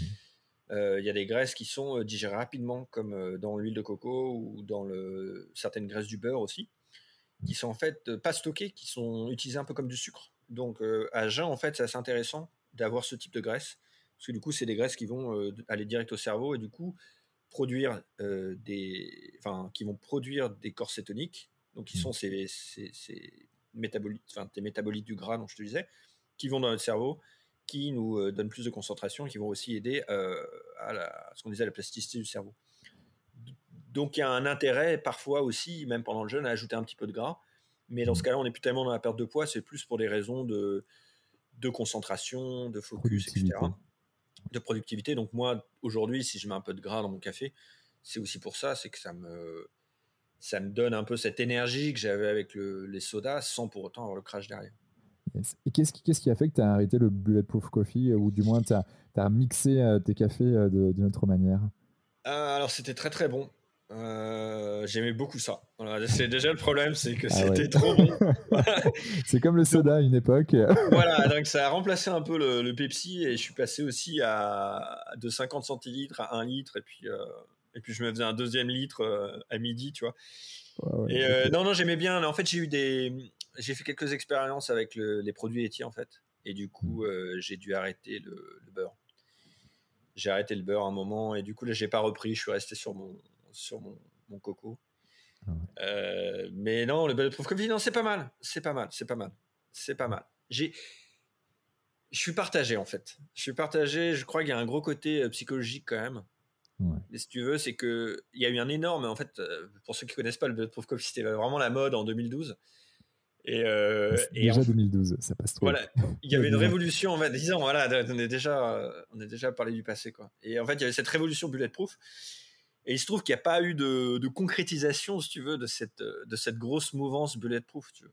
Donc, comme dans mmh. la technologie, euh, parfois il y a un truc, ça buzz à mort et derrière ça disparaît. Voilà, c'est un peu pareil, ça buzz à mort, ça disparaît. Du coup, euh, voilà, mon avis final sur le bulletproof coffee, j'en ai jamais, jamais vraiment poussé mmh. euh, parce que j'ai pas vraiment mesuré d'effet. voilà, c'est comme la crème de coco dans le café. Je vais pas, je vais pas dire que ça me rend plus intelligent. C'est juste je, me sens bien quand j'en prends, quoi. Mais, mais à part ça, rien d'autre. Il y, avait ce côté-ci, euh, j'ai testé euh, et je suis allé à, Los Angeles il y, a, il y a, quelques temps, euh, il y a quelques années maintenant, et, et à Bulletproof Coffee, ah tu as, un. ouais, y allais aussi du côté de Venice Beach. Et, franchement, bon, c'est sympa. L'ambiance, tu es à côté de l'Upgrade mmh. Labs. Donc, c'est une salle de sport, on va dire, un peu révolutionnaire pour, euh, pour le neurohacking, pour être plus mmh. performant euh, avec des, des, machines un peu, un peu spéciales, un peu innovantes. Euh, donc, ouais, j'ai eu l'occasion de tester ça. Ils sont, ils sont aussi à, Beverly Hills. je suis allé les voir là-bas. Ah, t'as de la chance, mais c'était pas ouvert quand j'y suis allé, donc j'avais pas pu tester les machines. ils, ah, avaient, ouais, ils, avaient, ouais, ils, ont cet espace où tu peux vraiment te biohacker, te biohacker. En... Ils ont toutes les machines pour faire ça. Mmh, ouais, ouais, il y, y, a des moments, tu es, dans une capsule style euh, voilà, Superman qui débarque sur Terre. Ben, en fait, tu es dans une capsule comme ça qui te permet de, voilà, d'avoir euh, des, d'augmenter tes globules rouges en, faisant en mmh. sorte que tu, tu, montes et tu descendes en fait, euh, voilà, des, des, des, mètres de, de, hauteur alors que bah, tu es tout, tout, simplement assis. C'est assez marrant en jouant sur la ouais, C'est fascinant tout ça. Mais ça, je me suis, je suis un peu tombé là-dedans du coup avec le bulletproof. J'ai eu ma phase hein, bulletproof et, et du coup biohacking. Et, et j'en suis revenu en fait. C'est-à-dire que mmh. je suis, euh, je me suis rendu compte en fait, et, c'est Dave Asprey, donc le créateur de la méthode Bulletproof, et c'est pareil pour un, un, autre. Superhuman. Euh, voilà, c'est des gens qui cherchent à, pour, pour donner le contexte, qui cherchent à vivre jusqu'à 120 ou 160 ans. Et donc, du coup, pour ça, ils sont prêts à tester des trucs un petit peu extrêmes. Euh, en fait, je me suis rendu compte, et c'est les suppléments, les compléments alimentaires qui m'ont ouvert les yeux là-dessus. C'est que, donc, typiquement, en fait, ces gens-là prennent beaucoup, beaucoup, beaucoup de pilules. Ouais. Et, euh, et je me suis. compléments. Voilà, des, voilà, des compléments alimentaires, oui, euh, pardon. vraiment, donc euh, tu, tu, les vois, hein, ils ont vraiment 100 pilules le matin, tu vois. Et, euh, et je me suis rendu compte en fait, que c'était pas. Il y a comme pas mal d'études aujourd'hui qui, qui sortent qui montrent qu'en fait qu'un supplément, un complément alimentaire a, pas la même, la même efficacité, la même, les mêmes effets en fait en général bon mauvais, hein, mais les effets sont pas les mêmes euh, que le produit entier euh, avec sa matrice, avec euh, les, autres. et c'est aussi ça, c'est rentré dans mon, dans mon aspect alimentaire, tu vois. J'ai intégré ça aussi, qu'en fait, on avait mieux, valait mieux aller vers les bons aliments, de trouver directement dans notre alimentation tout ce dont on a besoin, parce que ça va être équilibré, parce que ça va être dans les bonnes proportions.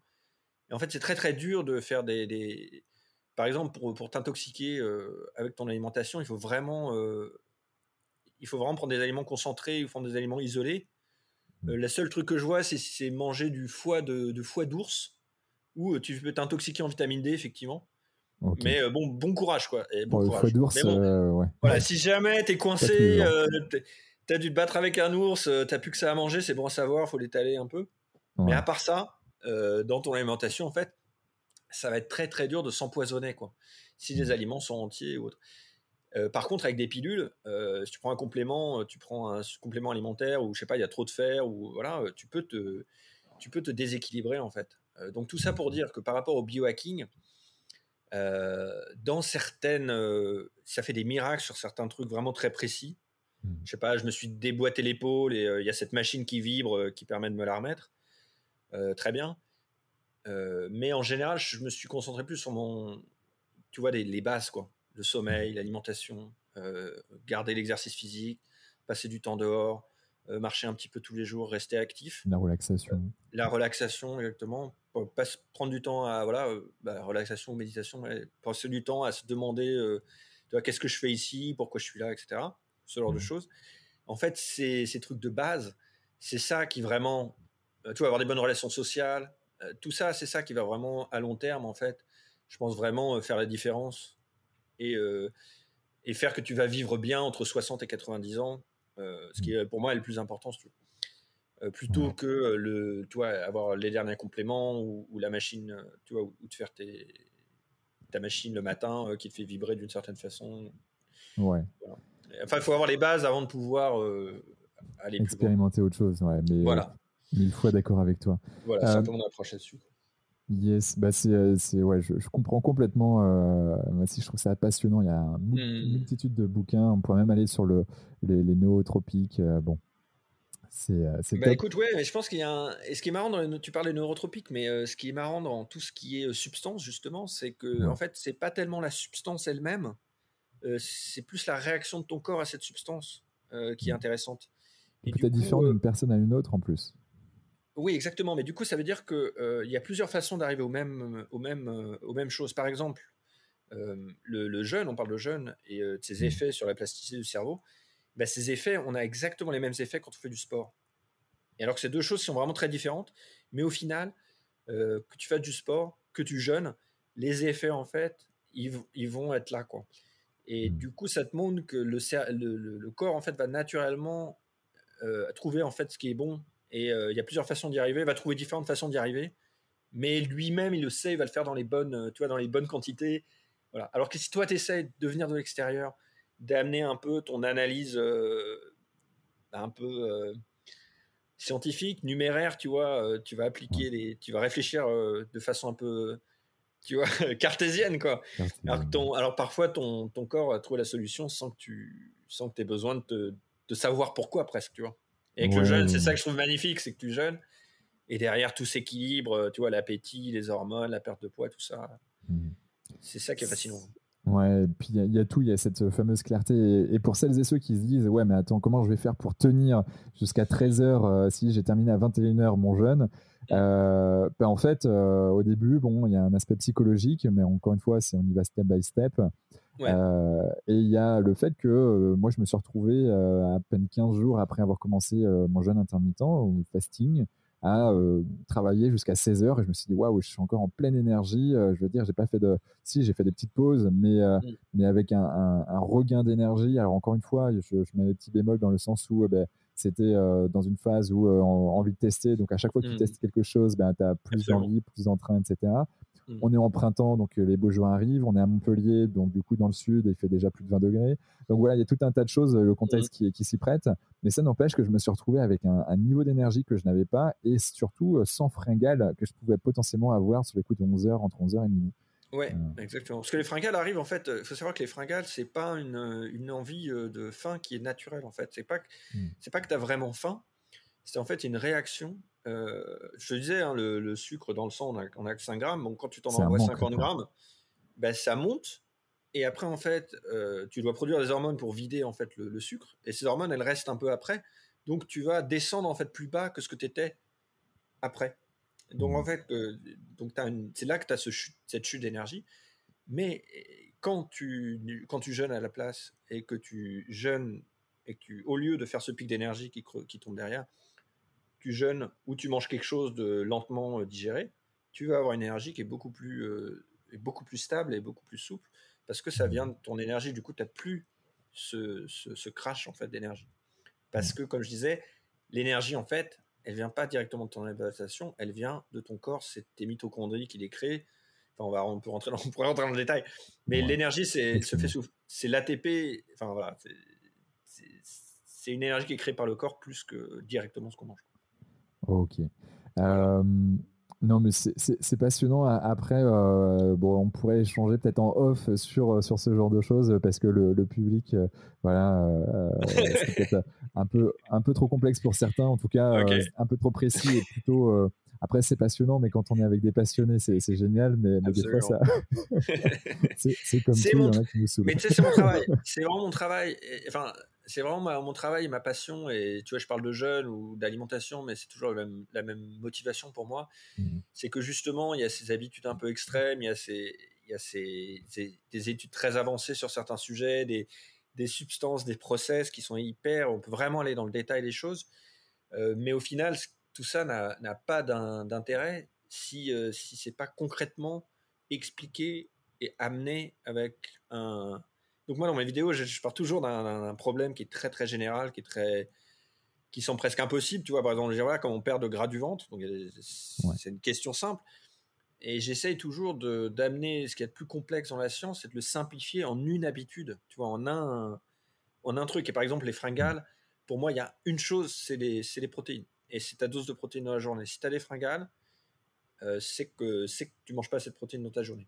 Tu vois. Parce qu'en fait, si, voilà. Et, donc j'essaie de trouver toujours ce, tu vois, le truc vraiment qui va faire la différence, qui est applicable directement dans ta journée. Euh, voilà. Et le fasting, c'est ça, c'est te dire, voilà, tu veux perdre du poids, bah, jeûne un peu le matin mmh. et concentre-toi là-dessus. Et euh, comme tu dis, après ça se fait tout seul, tu réfléchis plus trop et, euh, et tu te retrouves vite à, jeûner, à perdre du poids sans, sans compliqué pour perdre du poids, euh, pour toi, c'est euh, le fasting. Bah, pour moi, c'est pour ça que pour revenir à ta question, euh, ouais, je pense que si aujourd'hui tu veux perdre du poids, quelle que soit ton activité sportive, quel que soit ce que tu manges, ton habitude alimentaire, ton tout, bah oui, jeûner un petit peu, ça va t'aider. C'est sûr. C'est un, c'est un petit outil en plus, alors, qui est toujours, toujours bénéfique, quoi, quasiment. Tu parles du gras du ventre. Ouais, Ouais, c'est cette, petite bouée là qu'on peut, euh, qu'on peut potentiellement avoir et qu'on aimerait perdre, par exemple. Comment toi, tu, euh, pareil, tu fais, tu fais un jeûne, tu rajoutes des choses en plus? Ah, Le gras du ventre, bah, en fait, c'est un... ce qui est intéressant avec le gras du ventre, c'est que c'est un problème très très particulier. J'ai des vidéos là-dessus hein, qui ont d'ailleurs euh, explosé sur YouTube. Oui, bah, en fait, c'est dingue avec des millions de vues. c'est, bah, je vais révéler. Hein. Je vais révéler un truc, c'est plus de la moitié de mon trafic c'est sur deux vidéos gras du ventre. Donc gras du ventre, comment j'ai fait, et gras du ventre, la solution. Et c'est des vidéos qui cartonnent parce que, euh, en fait, euh, tu sais, la plupart des gens disent euh, on peut pas perdre de gras de façon localisée. Et donc, on dit voilà, tu peux pas perdre du gras du ventre, donc il faut, il faut perdre du gras un peu partout. Et, si tu as de la chance, tu perdras au gras du ventre. C'est pas exactement le. C'est un peu plus. on peut aller plus loin que ça, en fait. Il y a différents types de gras qui sont stockés différemment. Voilà. Et euh, vraiment des choses. Tu as même des graisses qui vont dépenser, qui vont te faire brûler plus d'énergie. Tu vois. Donc, euh, les graisses brunes, euh, tu en as d'autres qui sont stockées assez facilement sous la peau, mais qui vont être assez difficiles à perdre. et tu en as une qui est tout particulière, qui est le gras du ventre. dont pour moi, qui, qui est importante parce que la plupart des gens ont ce problème-là, c'est-à-dire surtout en France. C'est-à-dire qu'on est dans une, on n'est pas dans une obésité massive comme aux États-Unis, où les gens sont gonflés de partout. Euh, on est sur une obésité vraiment euh, ventrale, c'est-à-dire on est on n'est pas très gros, on n'est pas très gras même, mais au niveau du ventre, voilà, on est plutôt un peu bedonneux et, un peu en manquant un peu de muscle à côté presque, tu vois. Mmh. Et ça, en fait, c'est un, type de prise de poids qui est très particulière qui est lié justement à ce que je te, je te parlais du sucre et des féculents, du Pepsi, du soda. Ben moi, c'était le type de graisse que j'avais pris. Parce qu'en fait, on peut produire notre propre graisse, et surtout quand on mange beaucoup de sucre, beaucoup de féculents, et surtout euh, quand on met, prend des grosses doses, donc des grosses rapides, donc je te disais le soda, ou bah, ça peut être des, un paquet de bonbons, euh, même des choses comme des chips, ou euh, des galettes de riz, c'est des choses qui vont être digérées très rapidement, et qui vont avoir ce même effet. Donc quand tu fais ça, ton, ton, ton corps, en fait, doit stocker ce sucre. Et pour stocker ce sucre, il le fait un peu en panique. C'est le foie qui fait ça, qui convertit ça. Et tu commences à avoir un foie gras Hmm. Comme un, exactement, exactement comme euh, les canards. On leur met des, des grains de maïs. Bon, toi, c'est pareil, si tu manges des galettes de maïs, c'est la même chose. Ton foie devient gras et hmm. tu prends une graisse qui est viscérale et qui en fait est particulièrement étudiée, qui est une graisse autour des organes qui, euh, elle, va du coup te. Bah, qui t'empêche un peu de fonctionner, quoi. Ah ouais, c'est euh, ouais, top, quoi. Et donc au niveau du cœur, tout, tout, ton, tout ton, ton, corps, du coup, tes organes sont, sont voilà. Et cette graisse est vraiment pas bonne, mais elle est tout particulièrement liée à, je te parlais de l'insuline, et l'insuline c'est l'hormone du stockage qui est créée en réponse au sucre et aux féculents, ou euh, quand on mange très souvent dans la journée. Et quand tu produis cette hormone, bah, tu stockes du gras sous forme de gras du ventre. Et du coup, la solution, c'est de faire l'inverse. Euh, du coup, comme je le dis dans la vidéo, c'est au lieu d'avoir ces pics de sucre toute la journée, qui vont te passer en mode stockage toute la journée, tu vas réduire du coup euh, tes pics et faire moins de repas. Et donc du coup, avec deux repas par exemple, dans ce cas-là, tu réduis ton nombre de, pics et tu laisses du temps à ton corps pour déstocker. Et il déstocke tout particulièrement ce gras viscéral euh, quand on jeûne, puisque c'est celui en fait qui est aussi le plus facile à utiliser. C'est juste que la plupart du temps, on est quand on est dans un métabolisme sucré, on est toujours à manger du sucre toute la journée. Du coup, on n'a jamais, on donne jamais l'occasion au corps d'utiliser cette graisse. Hmm. Mais dès que tu, dès que tu te laisses un peu dès que tu, te laisses un peu jeûner, euh, tu vas naturellement perdre du gras Après, il y a d'autres choses qui sont particulièrement efficaces, euh, qui sont manger plus de protéines. Encore une fois, on retrouve les protéines. Mais c'est juste que si tu manges pas assez de protéines, tu perds du muscle. Et du coup, tu as un métabolisme ralenti. Et du coup, tu vas stocker facilement au niveau du gras. Euh, mais si tu commences à. Si tu as un peu de muscle, tu, si tu manges assez de protéines, généralement, ça aide du coup à perdre plus de gras. Et tu as aussi le sport intense. Donc je te disais, je me suis rendu compte que faire du sport tous les jours, c'était pas optimal euh, pour moi.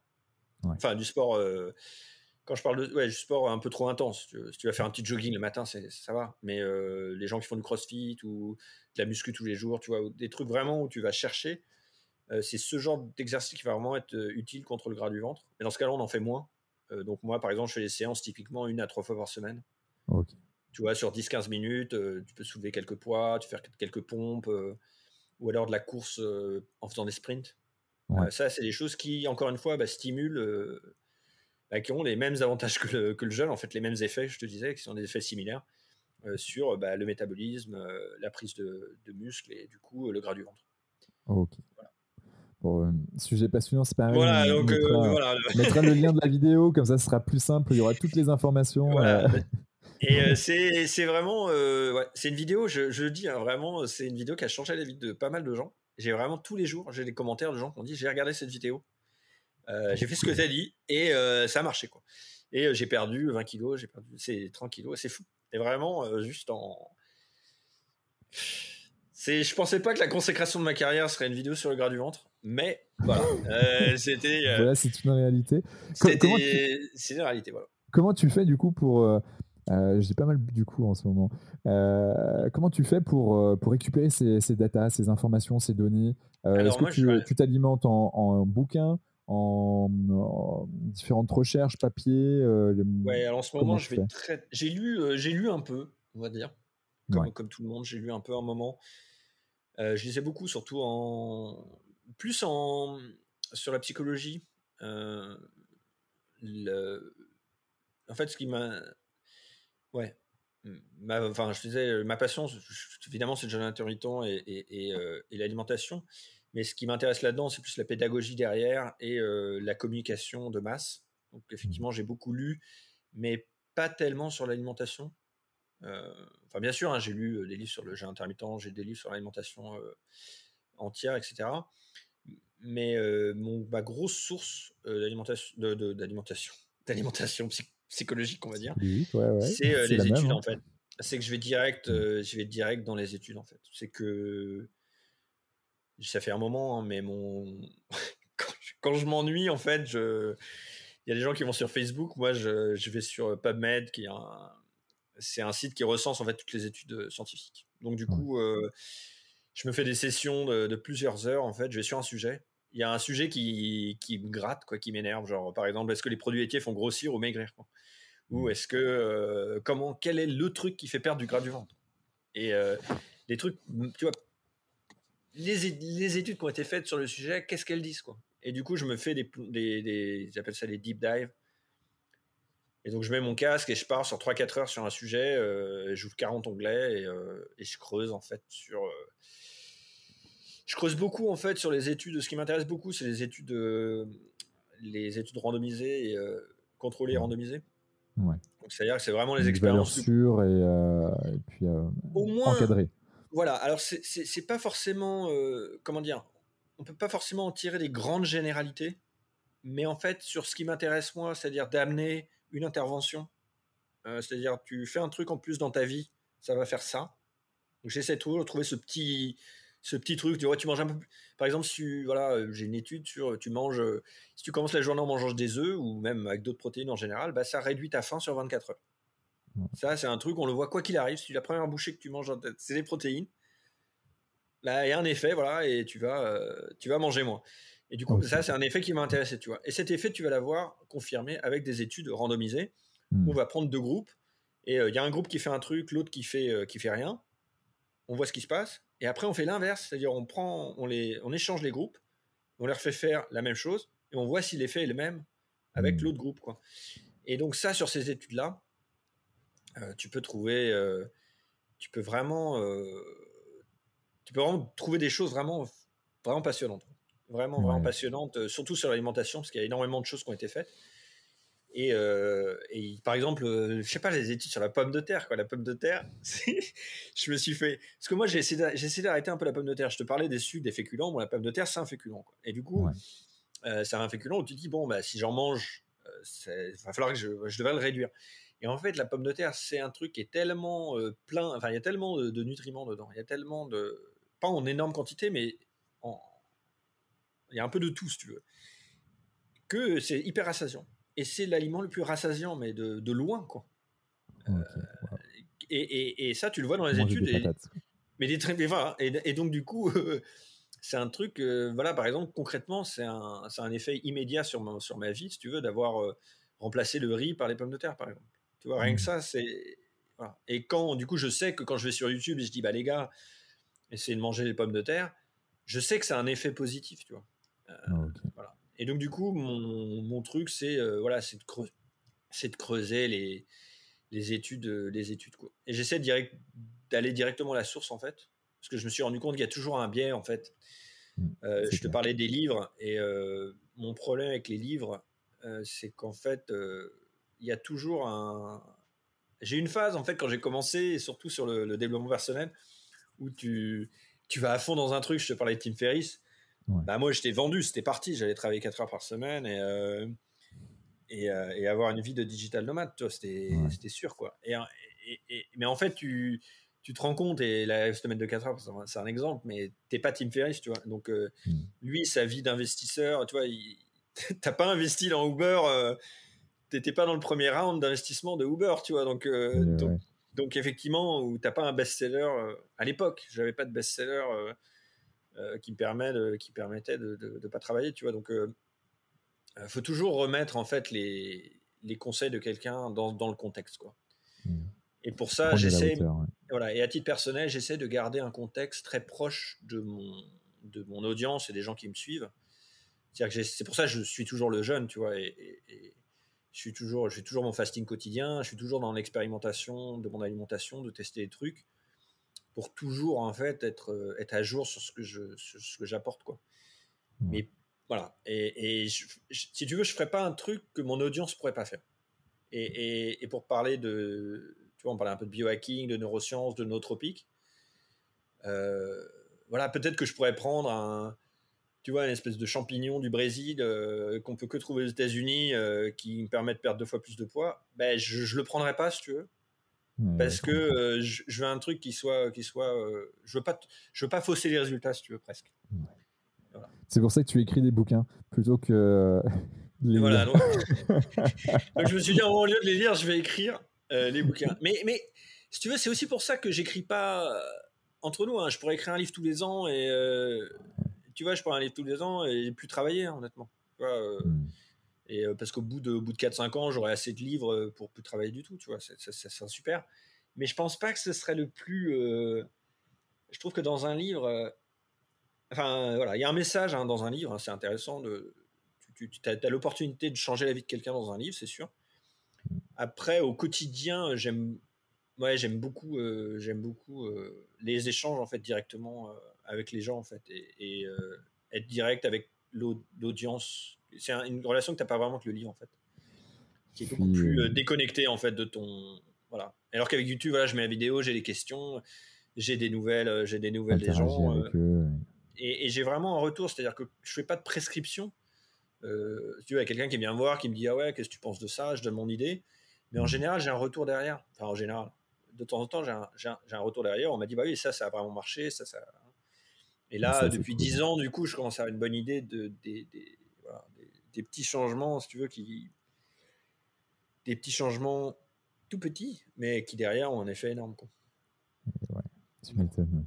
C'est l'objectif. Ton, ton, lifestyle, c'est, euh, tu, tu, parlais de Tim Ferriss, euh, qui a écrit, entre autres, euh, La semaine de 4 heures, il y a, il y a un paquet d'années maintenant, plus de 10 ans en tout cas. est-ce que tu, ça ressemble à ta vie, ça, aujourd'hui? Mmh, Ouais. Ouais. c'est parfois c'est c'est plutôt la semaine de 6 heures, mais euh, malheureusement, je suis pas je suis pas parfait. Mais, en général, euh, ouais. Alors oui, euh, comment dire? J'essaie toujours de disons que j'ai on va dire que j'ai un peu de je suis dans un cas un peu un peu particulier malgré mes efforts en termes de, de travail. En, en, termes de perte de poids, j'essaie de rester de rester en contact avec mon audience en termes de business, c'est un peu plus difficile. C'est-à-dire que j'ai eu énormément de. Qu'est-ce qui fait vraiment la réussite toi Et quelles, quelles, sont mes habitudes qui, vraiment, euh, qui font vraiment que.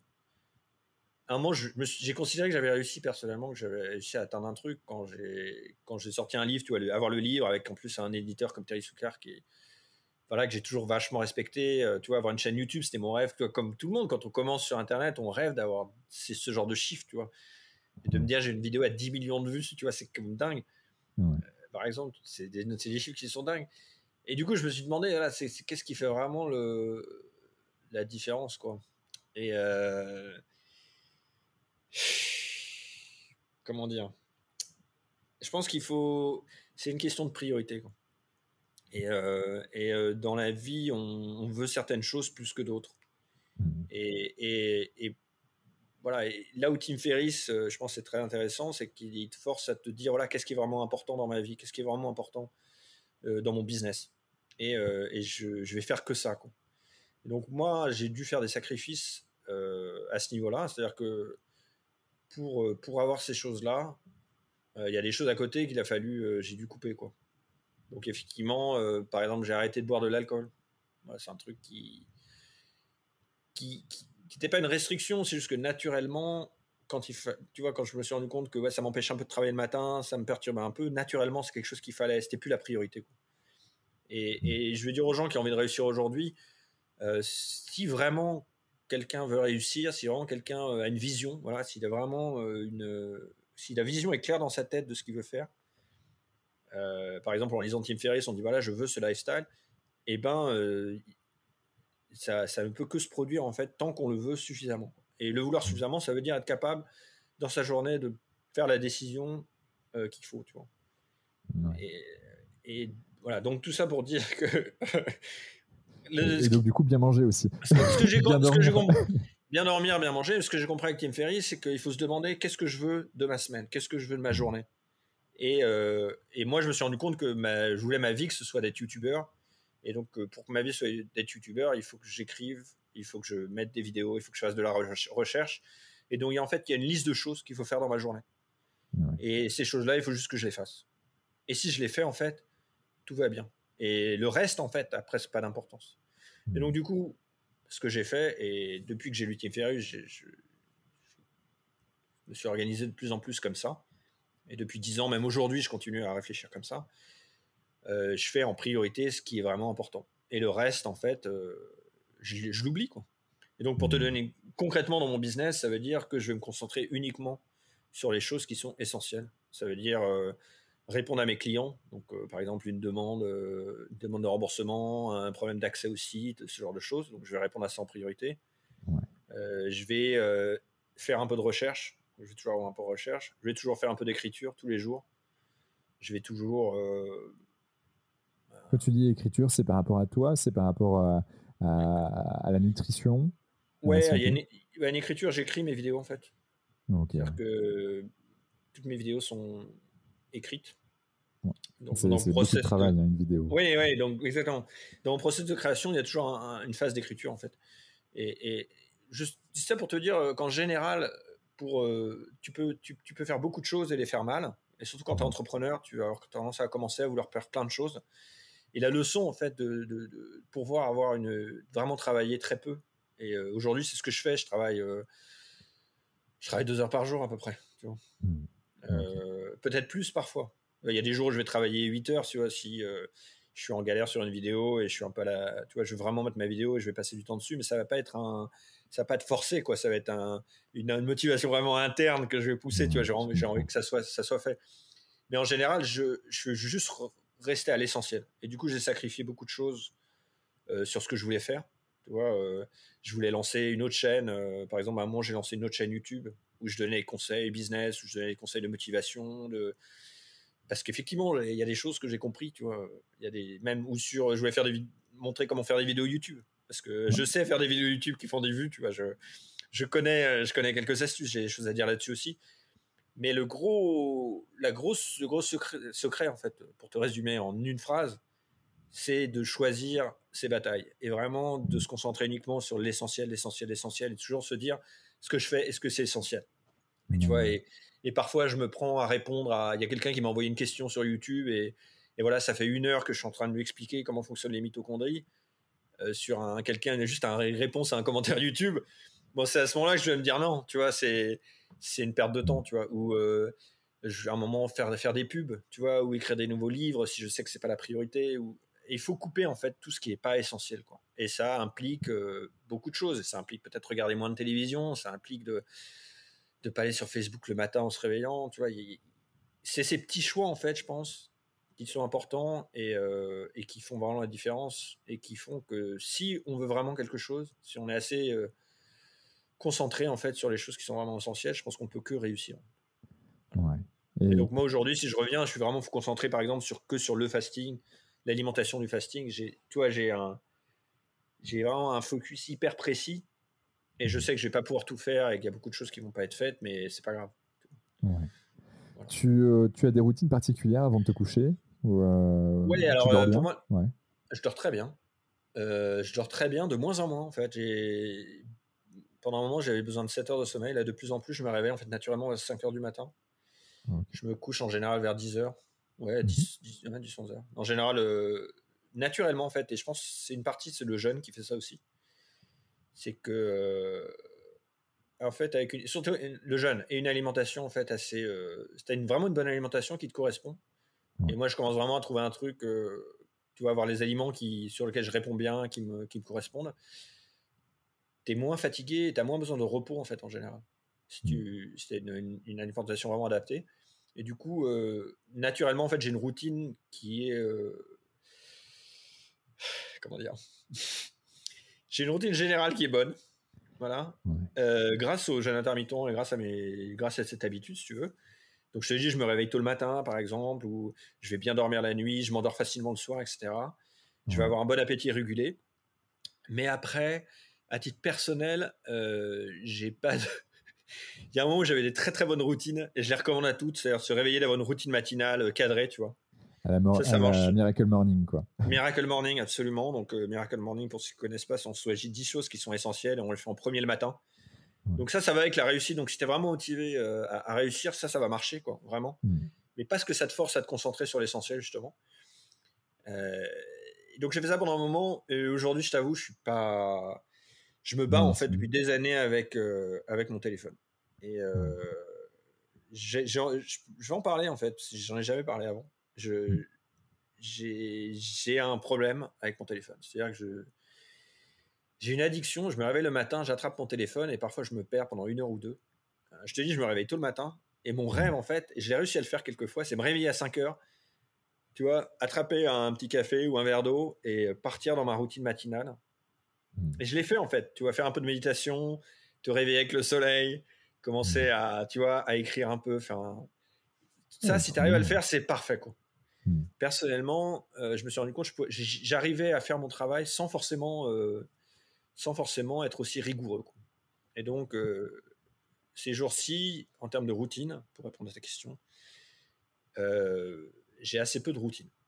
Voilà. Hmm. Je, m'autorise à être plus souple et ça part un peu dans tous les sens. C'est-à-dire qu'effectivement, il y a des matins où je peux me retrouver à jouer aux jeux vidéo à 5 heures du mat. un jour de semaine. Voilà. Euh, mais j'expérimente et je vois qu'en fait, si, ton rythme général de vie est correct, c'est-à-dire que si tu vas te coucher à la bonne heure, si tu as les bons repas, si tu essaies de garder une routine générale, en fait, euh, tu n'as pas besoin d'être super précis et tu peux te permettre, tu vois, une petite, euh, un petit plaisir alimentaire de temps en temps, tu vois, genre une petite sucrerie, tu peux te permettre un matin où tu n'as pas envie de travailler, tu vas aller sur YouTube au lieu, tu vois. Je me rends compte qu'en fait, si ton, si ton rythme de vie général, si tu dors bien, si tu es en bonne santé, tu peux te permettre d'être un peu plus souple et tu vas quand même garder en fait un, un train de vie euh, sain et organisé. Est-ce que la souplesse, justement, c'est pas non plus devenu une habitude? Donc, du coup, une routine. C'est une bonne habitude d'être souple. c'est une bonne habitude d'être souple. Euh, si, c'est une bonne habitude d'être souple. C'est marrant que tu dis ça. Ça, c'est plus pour être créatif. Mais euh, la créativité, en fait, le gros obstacle à la créativité, c'est justement c'est l'habitude et la routine. Bah tiens, on va. Pourquoi est-ce que qu'on va arriver à la fin des routines Moi, j'ai fait beaucoup de routines, donc je te disais, et pourquoi j'arrête, c'est que je me rends compte qu'en termes de créativité, euh, en fait, une bonne routine, voilà, voilà, on arrive au cœur du problème. Donc, si tu veux vraiment être efficace, la routine, ça marche. Ok? Tu vas être efficace, tu vas être productif, tu vas être Tim Ferriss, tu vas être euh, Eddie Timestamp, c'est-à-dire tu vas être, tu vas être une machine. Et tu peux devenir une machine. Le problème de la machine, c'est qu'elle n'est pas très smart. Elle n'est pas très créative, elle n'est pas très originale. Donc, moi, ce que je, quand je faisais ça, j'étais une machine, effectivement. Et, euh, je produisais, en fait, euh, tu vois, je produisais du texte, je faisais mes 2000 mots par jour, etc. Euh, j'ai remarqué, ceci dit, que mon travail a commencé à prendre un ton un petit peu.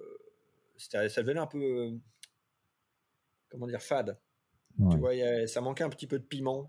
et même mon travail de vie, de plaisir, tu vois, ça se faisait. Tu vois, la, les, le cerveau était plastifié, tu vois, il était bien organisé sur la journée. Tout se passait bien.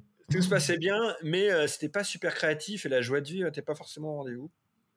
et, euh, et, du coup, euh, c'est pour ça que depuis quelques années, depuis que, depuis que je me suis rendu compte de ça, je me suis rendu compte qu'un peu de flexibilité et de souplesse mm. amenait à être plus créatif. Alors comment est-ce qu'on fait ça? Comment est-ce qu'on est plus créatif et comment est-ce qu'on a plus de souplesse? C'est une habitude justement. Très bonne question. Une très bonne habitude.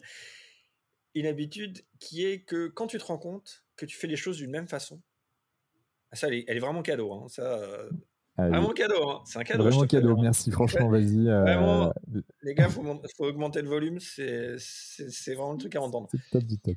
Quand tu te vois faire la même chose, encore une fois, encore une fois, encore une fois, et que tu te, tu te tu te prends en fait dans une habitude un peu négative, où tu cherches à faire quelque chose et que tu n'arrêtes pas d'échouer en fait, et que tu vois que tu fais toujours la même chose.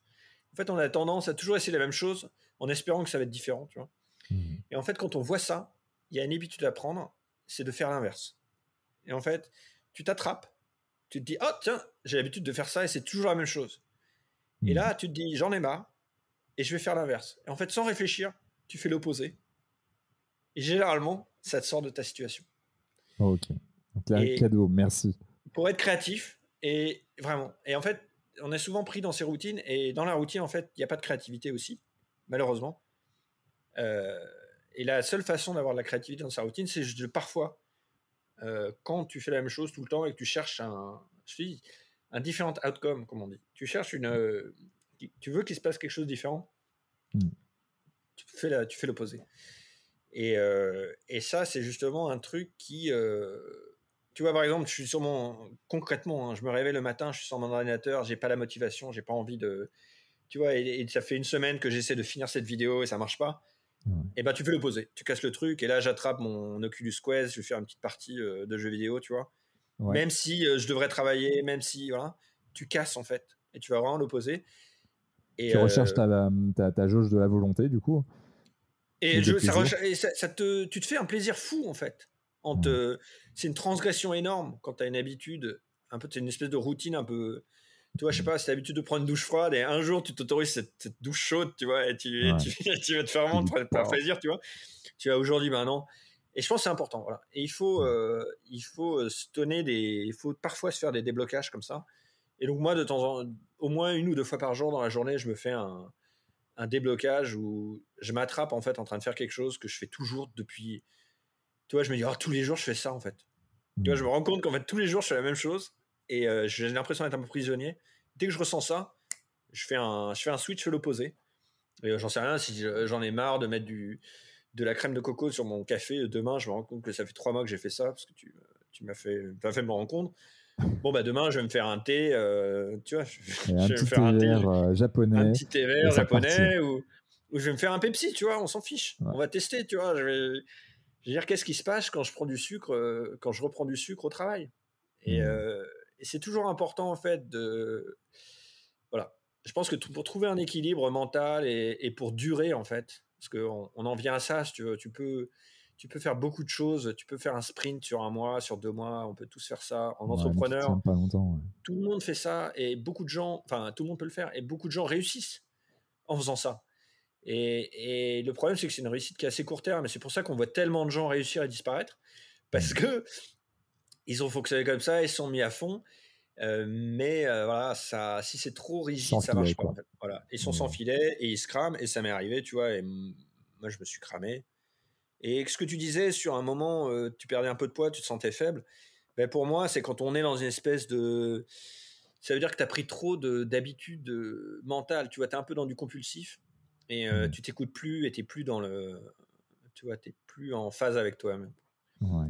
Et c'est facile de se déconnecter quand on est vraiment dans les habitudes et dans le tu vois, dans, le, dans la productivité au max, etc., on peut se déconnecter. Quoi. Je suis mille fois, mille fois d'accord euh, avec toi et la créativité est essentielle aussi pour, bah, pour soi, pour aller mieux et puis la notion de plaisir, la notion de besoin. Euh, pour apporter quelque chose de différent, tu vois, c'est, c'est quand même, on est quand même là pour apporter quelque chose de différent. Si, on, si tu fais la même chose que tout le monde, euh, surtout, dans, bah, surtout dans un métier comme le nôtre où on est dans, tu vois, on, a dans la création de contenu.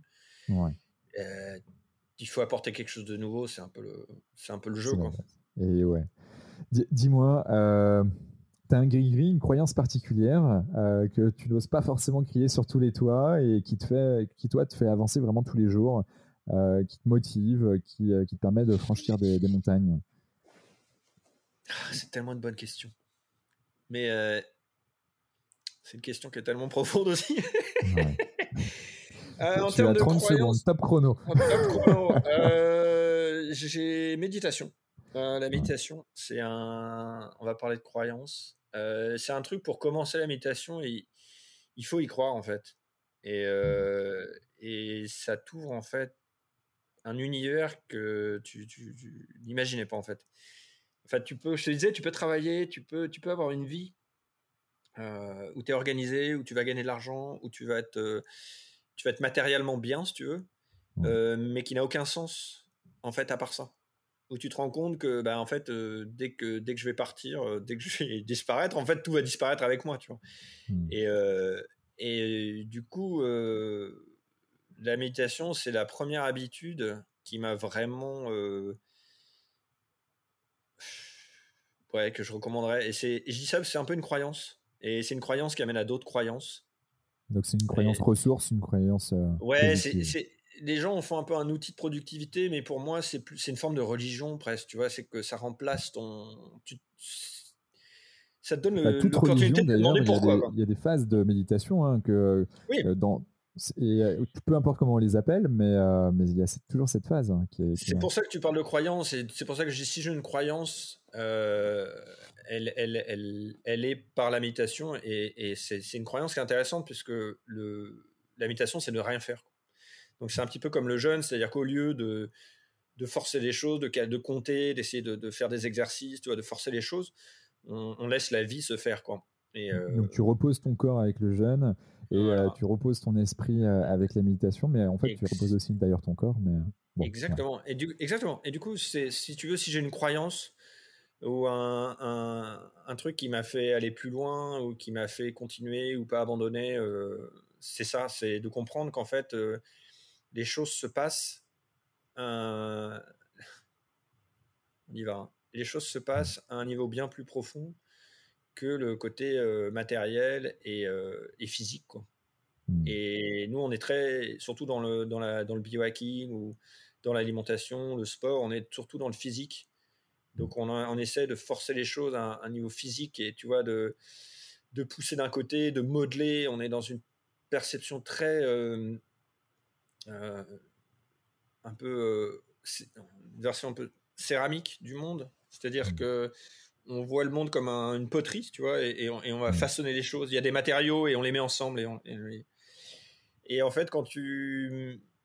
Ma croyance, elle est que les choses se passent plutôt à un niveau spirituel d'abord, mm. et que dans, es dans ta tête, c'est, tu projettes des choses, tu visualises des choses. Ton corps a des envies, des besoins, des rêves, et euh, tu vas aller naturellement vers ces choses-là si tu laisses les choses se faire.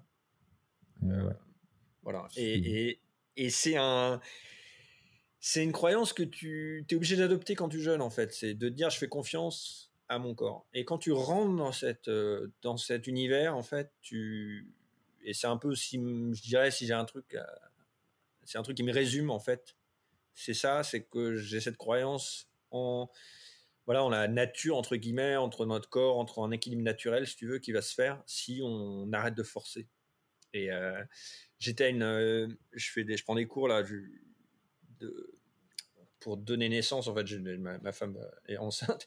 Du coup, je, je vais dans les classes et, et, et la, la sage-femme expliquait qu'en fait, même si on est dans le coma, on va donner naissance, en fait. C'est un process qui va se faire tout seul.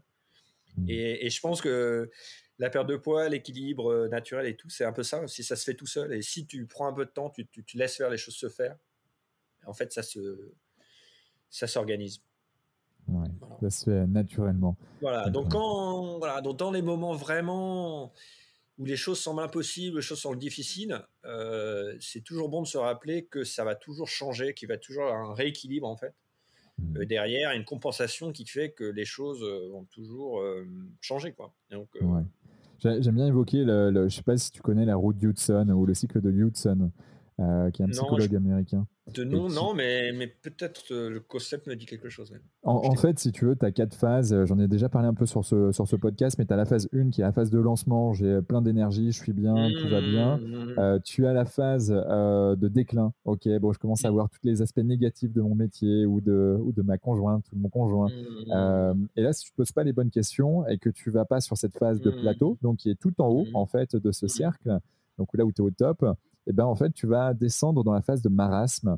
Euh, et là, tu es en, plutôt en basse énergie négative, où là, tu as le monde contre toi, tu vois, tu es vraiment dans le noir total.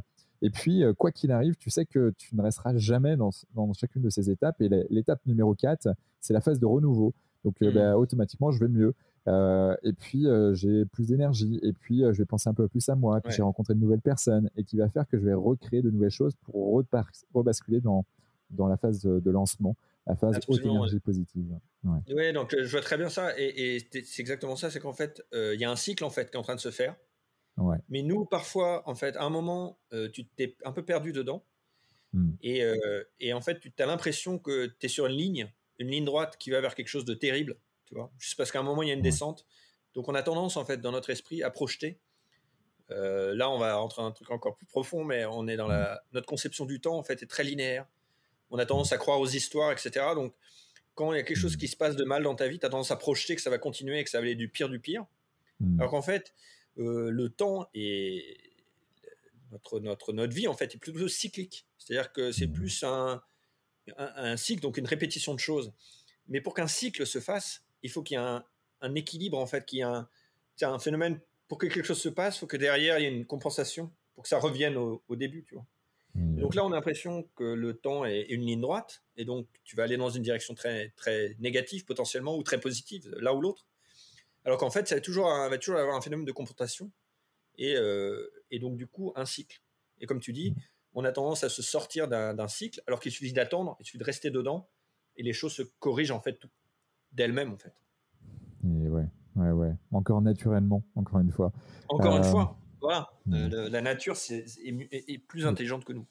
Exactement. Et on fait partie de la nature d'ailleurs. Puisqu'on en fait partie intégralement. comment on peut te joindre, JB euh, alors moi, la meilleure façon de me joindre, euh, c'est d'aller. Euh, si, bah, les gens me joignent, les gens me joignent assez facilement en fait. Je, réponds pas mal aux commentaires sur YouTube, sur ma chaîne YouTube. Ah, Donc je suis, je suis trouvable Là sur YouTube. On peut te suivre du coup YouTube. Voilà, pour ceux qui veulent aller un peu plus loin, ça se passe sur mon site Fasting. Donc j'ai pas mal de fasting.fr. Donc là, il y a pas mal d'articles. Dans les notes du podcast, les, liens, les sites web, etc. Voilà. Et pour les plus motivés, ceux qui veulent vraiment s'y mettre, ceux qui veulent vraiment perdre du gras du ventre, ça se passe sur clubfasting.com. Donc le club fasting, c'est ma communauté euh, gratuite où euh, je donne plus de, je suis plus en contact, je partage des vidéos euh, un peu toutes les semaines, choses ça. C'est un peu ma communauté. je partage les conseils un peu avancés quoi. Club fasting. Et puis le bouquin. Bien évidemment. Et le livre, effectivement, il y a un livre. effectivement, on a un livre en librairie qui est toujours disponible. Un best-seller, j'ai envie de dire. Voilà. Et ouais. Génial. On a, atteint, les quotas. Euh, donc effectivement, toujours disponible en librairie. Un très bon petit bouquin, c'est parfait pour ce. Pour, euh, c'est un bouquin d'introduction en général à la perte de poids et, euh, au gel intermittent. et en général, il suffit de le lire pour perdre du poids. c'est ce que les gens ont dit. ça se lit en quelques heures et c'est très pratico-pratique, un côté euh, mine de rien scientifique, mais pas trop scientifique. Euh, et puis, euh, voilà, il y a des avantages, des inconvénients qu'on peut potentiellement mm. voir. Et puis, c'est comment on met ça en place. C'est ça qui est, qui est, qui, est, bon et ça c'est vite. c'est vraiment fait pour un. J'ai fait ça pour que ce soit une petite, tu vois, un petit, un petit truc facile à lire, une petite pilule, un petit cheval de Troie. tu lis facilement c'est facile à lire, mais à la fin, tu as intégré des concepts vraiment, euh, vraiment essentiels pour, euh, pour perdre du poids. Et euh, j'en suis assez content, j'avoue. Ouais, mais tu, tu, peux, tu peux. Moi, j'aime beaucoup. non, mais tu vois, ça fait plaisir. Tu sais, tu peux faire un livre. S'embrasser un peu. Hein. mais ouais, non, non, mais il faut effectivement, mais c'est bien d'écrire des choses et tout, mais mais ça sert à rien si t'as pas des, des, gens qui le lisent, qui l'appliquent et qui mmh. reviennent te voir derrière en disant, bah oui, ça marche quoi. Et euh, c'est ça qui me fait plaisir, c'est pas que, enfin, à titre personnel, euh, ça me fait surtout plaisir que d'autres gens, euh, d'autres gens découvrent cette, cette façon de voir les choses en fait. Voilà. Et c'est que le début, hein, je fais que, que débuter. Hein. Bon, hâte d'en savoir, euh, d'en savoir plus euh, dans, bah, dans les, prochains, dans les prochains épisodes. Et ça continue sur YouTube. Pareil, on mettra les liens dans, dans, les, dans les notes du podcast. Euh, dernière chose, as-tu un dernier mot à dire à nos auditeurs? Alors, un dernier mot à dire aux auditeurs, bah, bah déjà, ils ont choisi un excellent podcast. Ça, c'est sûr. Eh ouais, merci. merci les remercier d'être là parce qu'ils ils ont écouté tout le podcast, donc ça, c'est les meilleurs.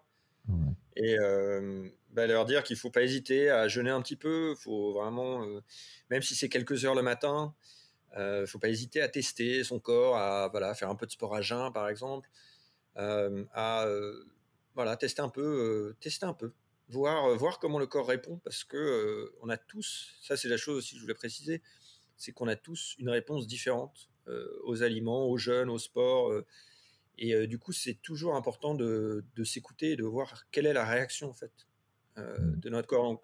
même aujourd'hui, euh, je, continue à faire des expériences et j'essaye de d'ajouter un truc ou de le retirer, mais une chose à la fois, et de voir vraiment comment ça m'affecte. Et, donc voilà, c'est comme ça que voilà, il y a des choses. J'ai réalisé que le soda n'était pas bon pour moi, par exemple, que je voilà, que j'étais mieux en me couchant tôt. Voilà. Je, mmh. On, découvre en fait des choses euh, sur soi euh, très facilement quand on expérimente un peu. Ouais. J'aime beaucoup cette notion de, tester.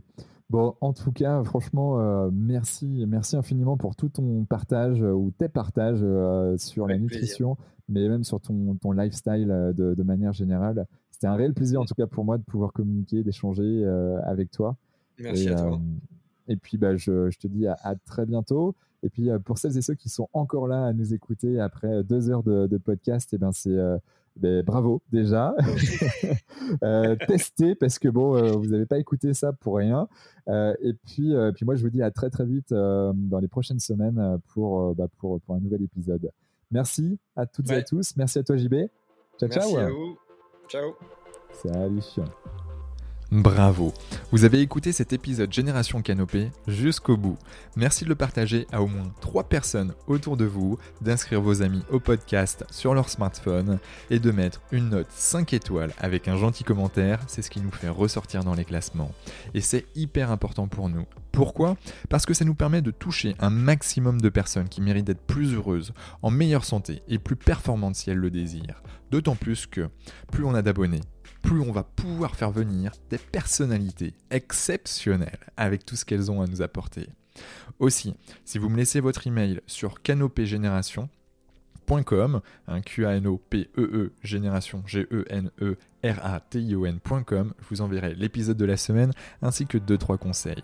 Pour finir, si vous souhaitez passer un cap dans votre vie et être plus heureux, améliorer votre niveau de santé et ou devenir plus performant, toute l'équipe de Canopé Human Experience va vous bichonner comme il se doit si vous nous écrivez sur génération.canopé.com. C'était Quentin Aoustin et je vous embrasse. Ciao ciao